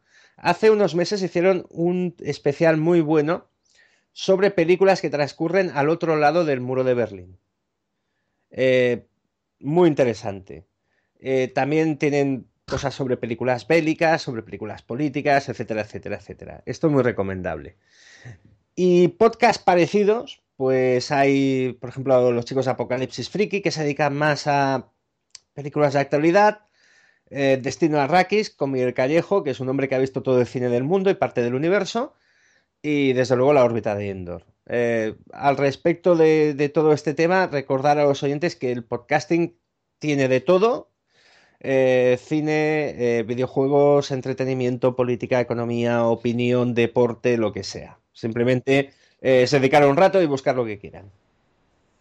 yo creo que es la alternativa a los medios de comunicación convencionales y yo creo que lo hemos hablado muchas veces a micrófono cerrado. Iba a ser, yo creo, la primera vez que lo vamos a hablar, con lo vamos a grabar, que, que en el futuro, y no creo que dentro de mucho tiempo, si nos dejan, porque estamos hablando también que tememos que nos regulen, si nos dejan, pues será, yo creo, la alternativa, a los, como digo, a los medios de comunicación convencionales, porque puede encontrar información que en otros lados están censuradas y, o no interesa por las conveniencias de ciertos lobbies que sean conocidas, porque tú estás contando pues ahora mismo lo, lo que es el cine, digamos que es una diversión o lo que es algo mm, para distraernos, pero sin embargo hay otros podcasts muy interesantes que tratan la política, como puede ser el Vórtice o Economía Directa, estos chicos que también hacen muy bien, o Mitoa, que también lo hace estupendamente, y otros mm, de misterio tan interesantes que no quiero decir ninguno porque si no me dejo alguno entonces quedo mal pero yo creo que son la alternativa historia también, ¿no? Que hay otros muy, muy interesantes. Yo creo que, por ejemplo, en el. En el Oscar Historia o lo del tambor, ¿no? yo creo que son... eh, ese sector eh, dentro del podcasting, eh, no de más nivel, pero sí el que tiene más salida en cuanto a números en los últimos tiempos es el sector de la historia. Eh, por ejemplo, en radio convencional yo sé de un programa de historia que además dura una hora y tiene varias secciones y parece que vayan corriendo. Eh, la ventaja del podcasting para cualquier oyente es que hay todo tipo de formato y duración, pero los podcasts de historia normalmente son eh, temas concretos narrados de una forma exhaustiva y por gente eh, que tiene un nivel y tiene nivel, tiene dicción, domina muy bien el tema y lo saben transmitir. estamos hablando, como has citado tú, Memorias de un tambor, estamos hablando de Histocast, estamos hablando de Zafarrancho Podcast y un puñado más que hay que ahora mismo no me viene a la cabeza y me disculpo por ello. Sí, lo que nuestra rama, que bueno, nuestra rama, alto que tocamos nosotros, que nos hemos puesto ahí en el misterio por ponernos en un lado. La verdad, nosotros creo que somos algo más que misterio. Hay programas de misterio y mucho más en, en que pueden acercarse los oyentes y buscar alternativa. Algunos pues puede que nos llevemos un chasco en algunos, pero yo creo que la gran mayoría, si nos ponemos a escuchar otros podcasts, nos llevaremos una grata sorpresa. Hay que pensar que el podcasting eh, es algo que se hace a mano. Eh, los medios son los, son los que son. Muy reducidos. Si contás, vamos, pues vamos a contar lo que tenemos nosotros, porque muchas veces nosotros tenemos un ordenador que es el tuyo, Albert, y mi ordenador. Punto no hay ni mesas mezcladoras, ni equipos de, transmisión, nada más que lo auricular y poco más. Es decir, que cuando muchas veces dice, es que se escucha bien, se escucha más, es que no tenemos más. Sí, además, la, dependemos, y esto pasa mucho en el podcasting, dependemos de eh, las conexiones de Skype. Bueno, es ahí sí poco el teléfono de hace 50 años. A veces sí, sí, ahí sí, Ahí sí tengo que decir que la máxima velocidad 200 megas es la que tenemos porque es la que nos pueden dar, pero lo que son otros medios técnicos que a lo mejor o hay otros podcasts que sí pueden funcionar, a lo mejor con mesas mezcladoras, con algún otro equipo más sofisticados, pero que nosotros no, nosotros se puede decir que somos podcasting puro y duro, para lo bueno y para lo malo. No tenemos horario que no es que digamos vamos a hacer un programa de media hora, este programa llevamos dos horas y dieciséis, lo que nos venga, en ganan, decir no tenemos horario, puede ser más largo o más corto porque pensamos que lo interesante es contar las cosas hasta un punto que veamos que ya no da más de sí y lo cortamos, o si no, cabe posibilidad de que vemos un programa que hay una segunda parte o tercera parte o cuarta parte, pues ya lo dejaremos en parte porque eso no, no, no, no nos manda nadie, nada más que entre nosotros somos los que mandamos y organizamos las cosas tal cual. Y hay que pensar, si me permites extenderme un poquito. Lo que quiera, lo que he dicho hace un momento, no tenemos tiempo. Yo hasta mañana que me puedo dormir un poquito, estamos grabando por la noche, pero que pueda dormir un poquito, lo que tú quieras, que no sería la primera noche que la paso en blanco. Eh, hay diferentes tipos de formatos, hay, eh, como he dicho, y temáticas. Eh, un podcast para aquel que esté interesado en probarlo. un podcast no necesita más que una persona que quiera o que crea que tiene algo interesante para explicar. Punto. En la plataforma iVoox eh, se sube ese audio en formato gratuito. Simplemente hay que etiquetarlo correctamente a qué categoría pertenece no hay, y... No hay que pagar nada, que es muy importante para subirlo y voy, que dar las gracias, que no hay que pagar absolutamente nada, es gratuito. Y, queda a disposición de quien quiera escucharlo. Punto. Se puede utilizar un teléfono móvil, se puede utilizar eh, un micro. En mi caso, yo tengo eh, los micros que mejor me suenan a mí, son curiosamente bastante baratos. Eh, si quieres, puedes editarlo o no editarlo. Hay para programas de edición, tú y yo creo que utilizamos Audacity. No, yo utilizo Sunforge. Sunforge. hay otro mm. muy bueno, que también en formato gratuito, que no recuerdo cómo se llama, para, para Apple los programas de edición, que parece una cosa muy complicada, eh, hay tutoriales en la página de la asociación podcast que te enlazan con vídeos. Es, como todo, es ponerse y en una o dos horitas ya sabes lo necesario. Si quieres editar, si no quieres editar, no editas.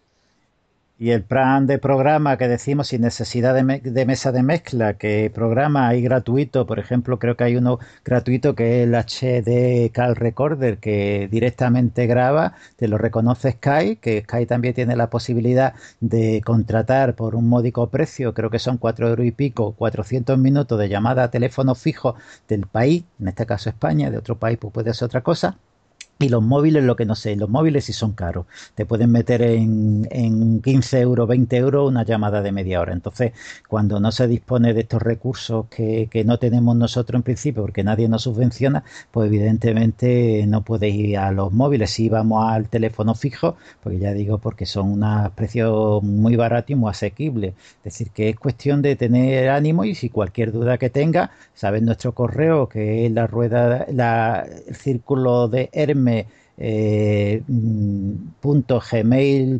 arroba gmail.com y por ahí cualquier tipo de duda que tengan nos lo manda y nosotros pues muy gustoso le intentaremos explicar cómo, cómo se puede hacer o de qué forma puede llegar a hacer un podcast que creo que no es muy complicado además tú como podcastfera tienes hasta premio y tienes una serie de, concursos que hay que se reúnen ¿no? Sí, nosotros eh, el concepto podcastfera engloba, eh, sería muy largo de explicar, pero, eh, englobó en un principio a la gente que arrancó con esto. Eh, yo conozco a podcasters que mandaban sus podcasts por correo. Atención. o sea, tela. Tenían una lista de correos para mandar. o sea, esto ha evolucionado muchísimo. Hay depositorios de audios para donde puedes subir el archivo en una gran calidad y luego derivarlo a iTunes o a iVoox o a, donde, a la plataforma que sea. En, Norteamérica hay una, eh, una que es para profesionales casi, porque hay profesionales de podcasting en Estados Unidos. Es decir, lo importante es que la gente eh, no tenga miedo en probarlo, porque de aquí no te van a echar. No, no, y además, por un módico precio, el que tenga presupuesto en iVoox, tú contratas, aparte de no tener anuncios, creo que ellos se dedican a ponértelo ya en YouTube, perdón, YouTube, en iTunes y en una serie de cuestiones. Y el formato para grabar en YouTube tampoco es muy complicado. Te puedes crear un, teniendo un programita de edición de vídeo, te puedes crear un programa y subirlo con una cuenta a YouTube y se pone ahí, puede YouTube lo bueno que tiene es que te pueden escuchar millones de personas en un momento dado si les gusta el programa, de todo como vaya, porque la verdad es que la franja de personas en iVoox también es muy importante y el número de descargas y programas con descarga, programas nacionales que tienen evidentemente tienen una cobertura y una publicidad que nosotros jamás soñaremos, nosotros lo único, y os lo digo ya desde aquí, que si sois tan amables y que os va a gustar el programa y queréis decírselo a otras personas, nada más que tenemos el boca a boca, no tenemos otra forma de que nos conozcan ni otra publicidad. Y lo hacemos con cariño, mucho cariño, mucho esfuerzo, muchas veces muchas horas de, investigaciones, muchas horas de, ver documentales, de conformarse en distintos idiomas documentos. Y bueno, hay veces que gusta y otras veces que no gusta. Bueno, pues tampoco se lo va a hacer. Los comentarios hay veces que son más crudos que otros. Bueno, pero bueno, mientras que yo siempre digo lo mismo, yo voy a respetar todos los comentarios mientras no se insulte en el momento que se insulta, si los corto, ya lo he dicho muchas veces. Pero bueno, si nos dicen que somos malos no sé cuántos, bueno, pues habrá que aguantarse, eso es el gusto de cada uno. Sí, eh, otra cosa que querría comentar.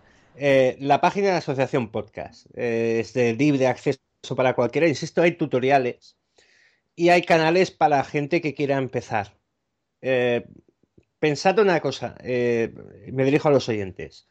No es necesario tener una temática. Hay una variante de esto que es muy interesante, que son las bitácoras personales. Eh, hay gente que graba a diario, se coge el teléfono móvil y va por la calle hablando eh, sobre lo que ha pasado o sobre lo que ha leído o sobre lo que opina sobre un tema en concreto. Y hay una plataforma diferente que se llama Spreaker que te permite incluso emitir en directo. Eh, mientras tú grabas, emites en directo y queda registrado el audio para cualquiera que, quiera pasar por ahí. Es decir, eh, hay que tener, si alguien tiene la inquietud, dice, pues a mí me gustaría probarlo para hablar de lo que fuera, que no se preocupe, que lo pruebe. Y sobre todo, para cualquier persona que, haya entrado en, la escucha de podcast por, por el círculo de Hermes y simplemente se descargue esto. Eh, si dispone de tiempo y lo quiere probar, que, navegue, por ejemplo, por la página de iVoox, que tiene una, navegación perdón, eh, muy variada. Y estamos, casi todos estamos aquí, en lo que es el, mundo podcast. Y en cuanto a lo que decías tú de las reuniones, eh, se está empezando a articular porque hay un concepto muy desagradable que es el amateurismo, utilizado como denigrante. El hecho de que el podcasting en España tenga muy pocos profesionales, que los hay, mm, no significa que, por ejemplo, estos mismos profesionales no valoren eh, las cosas que hacemos los que no cobramos. ¿De acuerdo? Eh, lo sé porque yo he hablado con el primer profesional de España, lo entrevisté, es Alex Salgado, y él me dijo, no, no, si yo os escucho cosas del resto y me parece que hay cosas que están muy bien. Eh, pero dentro de, que todavía, eh, digamos, no estamos profesionalizados y no hay una competencia y no nos vamos a sacar los ojos, se hacen reuniones. Eh, la más importante son las JPOD por el número de gente que va. Este año es en Zaragoza, en octubre. tecleando en Google JPOD Zaragoza, hay el listado de actividades, hay cursillos, eh, a mí me toca hacer un directo con una merienda, que ya veremos cómo saldrá, por ejemplo. Eh, hay un montón de actividades y mucha socialización. Y sobre todo es, eh, está hecho para aquellos que llevamos un tiempo, podamos interrelacionarnos con oyentes y con gente que tenga alguna duda o alguna inquietud o lo que sea. entrando por la puerta estamos todos identificados con, con tarjetas que indican quién es podcaster y quién es oyente y la, relación es muy distendida. O sea, también hay, eh, esto está también en la página de la Asociación Podcast. Además, una forma al ver de conocer a gente muy, muy interesante y de poder entrevistar, que la verdad yo por mi experiencia personal eh, tienes que dedicarle tiempo a investigar por internet, por una serie de medios para localizar los vínculos para poder entrevistar a las personas, pero que normalmente la gran mayoría de las personas que hemos entrevistado no nos han puesto ningún tipo de pega y siempre han sido muy cordiales al respecto. Y algunos, bueno, como siempre, gracias eh, confirma la regla, pero aparte de eso, yo creo que es una forma muy interesante de conocer a gente muy interesante. Sí. la redundancia. Además, hay. Eh, eh, lo que antes se llamaba endogamia dentro de, la esfera del podcasting se debía porque eran pocos. Eh, los pioneros siempre son pocos y acababan por conocerse. Entonces se generó eso de la. Es que es endogámico. No, la endogamia es, es una cosa fea, pero la interconexión permite que, por ejemplo, eh, tú eh, tuviste a bien invitarme a participar en el Círculo de Hermes y estoy encantadísimo de la vida. Pero eh, fuera de cuando acabamos las sesiones y tú dices, oye, tal día y tal cosa, yo te digo, no. Estoy, yo por ejemplo, en el último mes, yo grabo mi propio podcast, que es de cómics, y he participado en dos podcasts más de otros compañeros, y otros compañeros han participado en el mío, porque te da, la, interconexión y el mundo del podcasting te permite decir, mira, he escuchado esto de esta persona, me interesa, eh, tiene conocimientos, voy a contactar con él y le voy a pedir grabar sobre esto en mi podcast con otro punto de vista, o sea, o tener un debate o tener lo que sea. La interconexión en el mundillo es mucha y la gente se aviene razonablemente bien. Como todas las familias, pues hay gente que, que es muy francotiradora solitaria y hay gente que, es sociable en extremo. Pues bueno, es, lo que hay. Y desde aquí yo quiero aprovechar para decirle a nuestros amigos que si alguno tiene ganas de, sobre todo en la actualidad del misterio, que lo decimos, nos tiramos un cuarto de hora, una, una hora antes de hacer el programa y después un rato hablando, yo creo que el, el, que más nos divertimos con esas noticias que nos trae nuestro compañero José. Y si alguno de los oyentes tiene ganas de, de escucharlo o participar en directo, eso, lo único que, que nos mande un correo a, a la, al círculo de Hermes, eh, como he dicho, gmail.com y mandar la solicitud de amistad por Skype y como digo yo siempre, lo que aguante Skype, que creo que son 10 personas, hasta 10 personas no hay ningún problema y es una forma muy bonita, como digo, de, conocer a gente y de compartir conocimiento. Eh, por ejemplo, yo en mi caso hago un podcast de cómics, si me permites, eh, se llama La viñeta en Disco Inferno. Nada, date, tú la propaganda que tú quieras, que como no cobramos, tampoco vamos a sí, pagar. Eh, quien haya escuchado las cosas que hemos hecho en el Círculo de Hermes, si llega a ese contenido, seguramente no se va a creer lo que va a oír. Eso es algo muy diferente. Vosotros eh, os invité hace poco y visteis cómo era el tono, ¿no? Eh, allí. Muy, ameno, Albert, muy ameno. Sí, se trata de divertir y entretener a la gente. Y al fin y al cabo, dedicado a cómics y a películas malas, sobre todo pues es algo lúdico. Pero allí eh, yo desde hace tiempo recibo el feedback de los oyentes. La gente me dice, oye, si has visto eh, esta película norcoreana tan, tan extraña, porque yo las explico con otro tono, yo las explico, intento que sean explicaciones divertidas. ¿Por qué no pruebas a ver esta película? Eh, me dejaron un enlace para ver una versión de Los Vengadores rusos y cosas así. Entonces, eh, eh, mm, digamos que hay una eh, interacción entre la gente que hace los programas y los oyentes mucho mayor que la radio comercial. Y al respecto de lo que es la red, yo puedo decir que, por ejemplo, la radio comercial en una plataforma como Evox sufre muchísimo. Porque en una plataforma como Evox la gente eh, cuando prueba un podcast que le gusta, va buscando más. Y llegamos al punto de que, por ejemplo, en política, economía y opinión, eh, por ejemplo, sobre todo desde que entró el señor Javier Gallego, carne cruda, al mundo del podcasting, eh, los oyentes en ese sector abandonan la escucha de lo de siempre, al menos en la plataforma más importante que hay en habla hispana, y se, decantan por el podcasting. eh, y en muchos otros géneros, como por ejemplo el humor, eh, el podcasting anda muy por delante y hace cosas muy diferentes a la radio comercial. Es que hay mucha inquietud al ver y yo creo que esas inquietudes las muestran en los programas y esa inquietud eh, hace que investigues, que, que busques, que compares, que eh, contactes con gente para mm, presentar el programa, como hemos dicho, de una forma lo, lo, mejor que uno puede. Además, eh, por ejemplo, yo he citado el podcast este de Podcinema.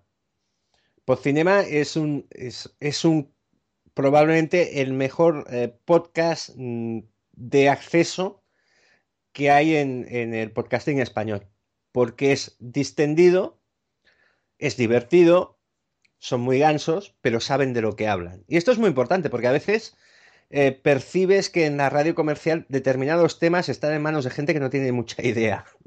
Yo recuerdo, y voy a citar una anécdota del mundillo, eh, tenemos un podcast fabuloso sobre Superman, el personaje de Superman con gente que son eh, grandes expertos, conocedores y fans de Superman y no, ¿cómo lo diría? Es, una, su afición, como yo tengo mi afición en los cómics, y saben un montón, en los suyos son los mejores. Y se los llevaron, se llevaron a uno de ellos a la cadena Ser. Y básicamente eh, lo llevaron para despellejarlo y llamarle friki en antena.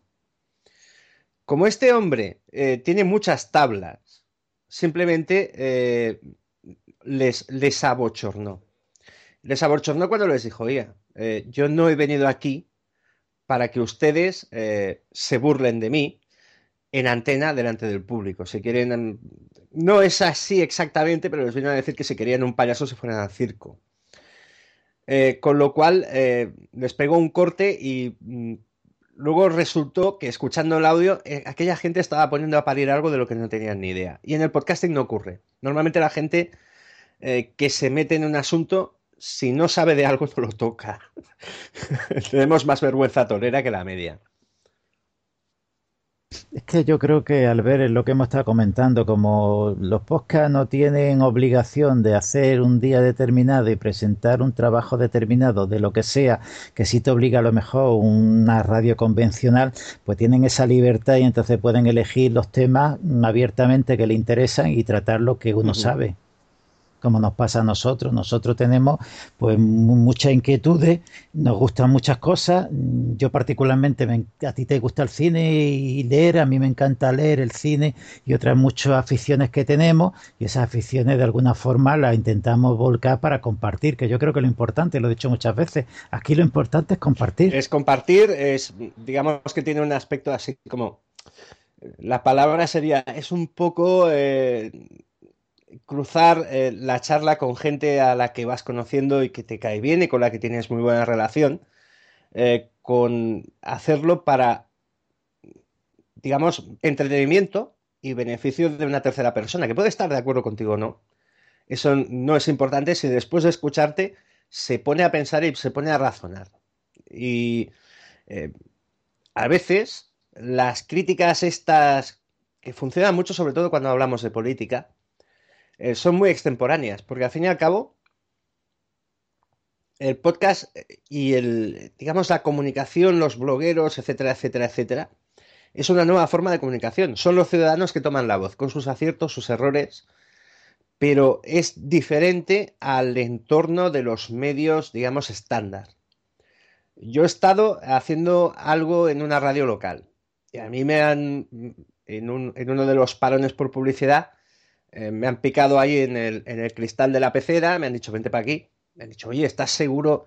Es que nos van a echar bronca desde la dirección. Y yo quedarme así, digo, mira, tío, yo llevo años en el mundo del podcasting y a mí nunca nadie se me ha quejado por expresar mi opinión, mi opinión sobre un tema.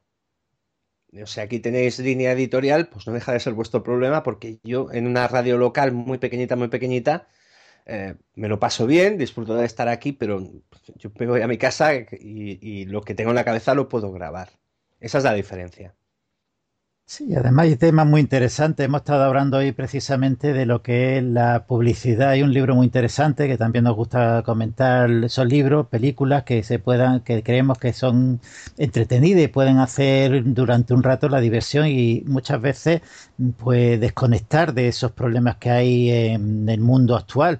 El libro rojo de la publicidad de Luis Basat, un libro muy interesante donde te explica todo lo, todo lo que es la publicidad, todo lo que los métodos, las necesidades de cómo hay que expresarse, cómo hay que de alguna forma comerle el coco a la gente para que vaya a los intereses que, que le interesa, que, quieren conseguir. Hay otro también que se llama La vaca púrpura, que es de Sept Coding, que es también muy interesante, y el que he comentado anteriormente de Biology, que particularmente a mí me gusta muchísimo porque eh, en él encuentra muchas de las técnicas que se utilizan, como digo, de, lenguaje subliminal y otra serie de mecanismos para eh, saber o tener referencia de lo cómo no intentando controlar, porque no están intentando controlar, ahí está el pues Tabidot y una serie de institutos que están planificando la forma de, llevar a la sociedad hacia donde a ellos les interesa, cosa que están consiguiendo, que lo hemos hablado muchas veces a micrófono cerrado, que van ganando la partida por goleada por el momento. Sí, ya, pero en el fondo, eh, los medios tradicionales, eso lo estamos viendo en los grandes grupos de comunicación españoles, eh, están sangrando por la herida porque no entienden todavía, creo yo, el concepto de la comunicación eh, en Internet.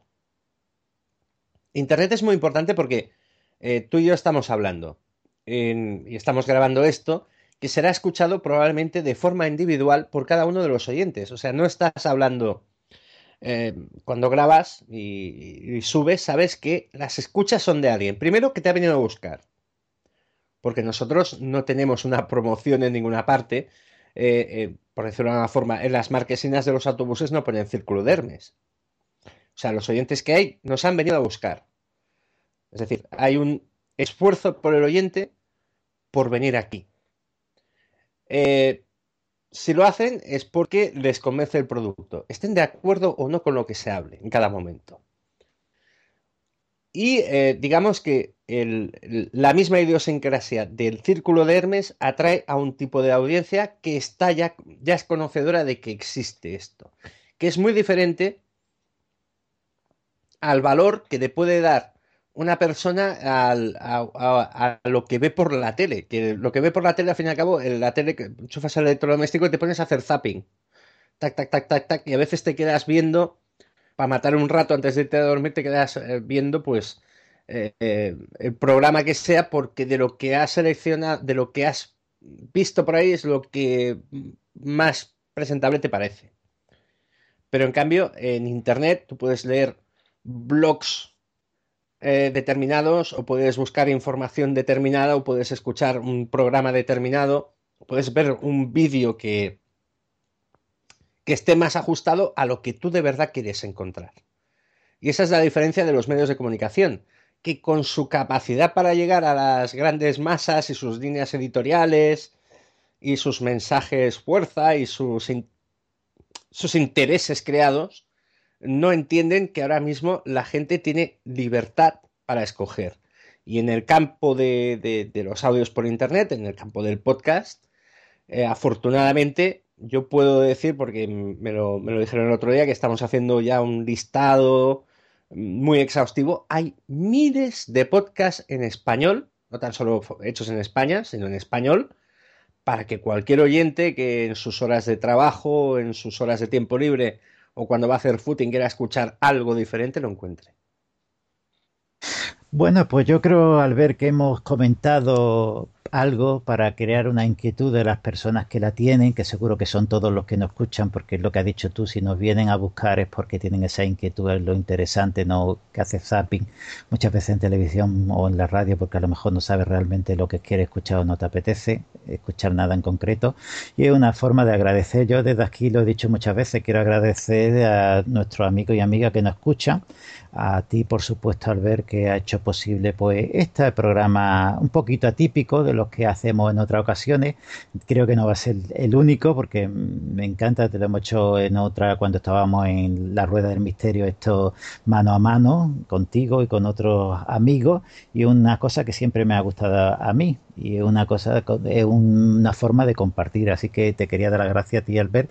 Y como digo, amigos y amigas, si os ha gustado el programa, que eso espero, o por lo menos una parte del programa, un poquito, pues decírselo a la gente que, que conocéis, que estamos por aquí y que nos encantaría compartir con ellos y también que nos conociesen nuestras inquietudes y nuestros conocimientos. Muchísimas gracias, Albert, muchísimas gracias, amigos y amigas, y hasta otra ocasión. Hola, mi nombre es Marcus Polvoranca y quiero hablaros de mi nueva novela. Se titula La Gran Pirámide Invertida de Toledo. Es una novela de intriga, de misterio, ambientada en el Toledo de los años 20 y protagonizada por un personaje muy peculiar, el padre Ventura, un sacerdote excéntrico aficionado a la arqueología que vivió realmente y que sigue siendo popular entre los aficionados a Toledo y sus enigmas, por haber sido uno de los primeros en descender a la mítica cueva de Hércules. La novela se puede adquirir en formato tradicional, en papel desde la web enigmasmisteriosos.inexplicables.com o a través de la librería Alzofora. También está disponible en formato electrónico a través de Amazon y otras plataformas que podéis encontrar en Internet.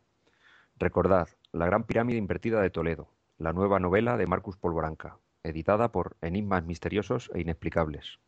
Si crees que ser racional es mirar al universo a la cara y no acobardarse. Si opinas que donde hay duda hay libertad. Si piensas que es mejor encender una vela que maldecir la oscuridad. El ojo crítico es tu revista. Porque el conocimiento es el antídoto contra el miedo. Contra el miedo. El ojo crítico. El ojo crítico. Cuadernos de investigación para investigadores. Descárgatelo gratis en www.ojo-crítico.blogspot.com y en las mejores páginas y blogs sobre anomalías. Sobre anomalías.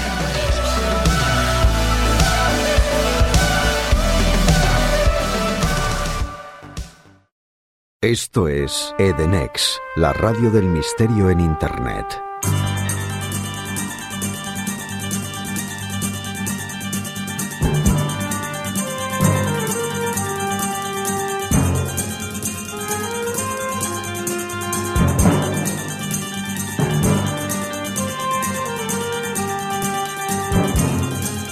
Descubre los enigmas del hombre y del universo. Adéntrate en lo desconocido. Sorpréndete con Radio Edenex. Recuerda, sintonízanos desde www.edenex.es. Edenex, un universo por descubrir.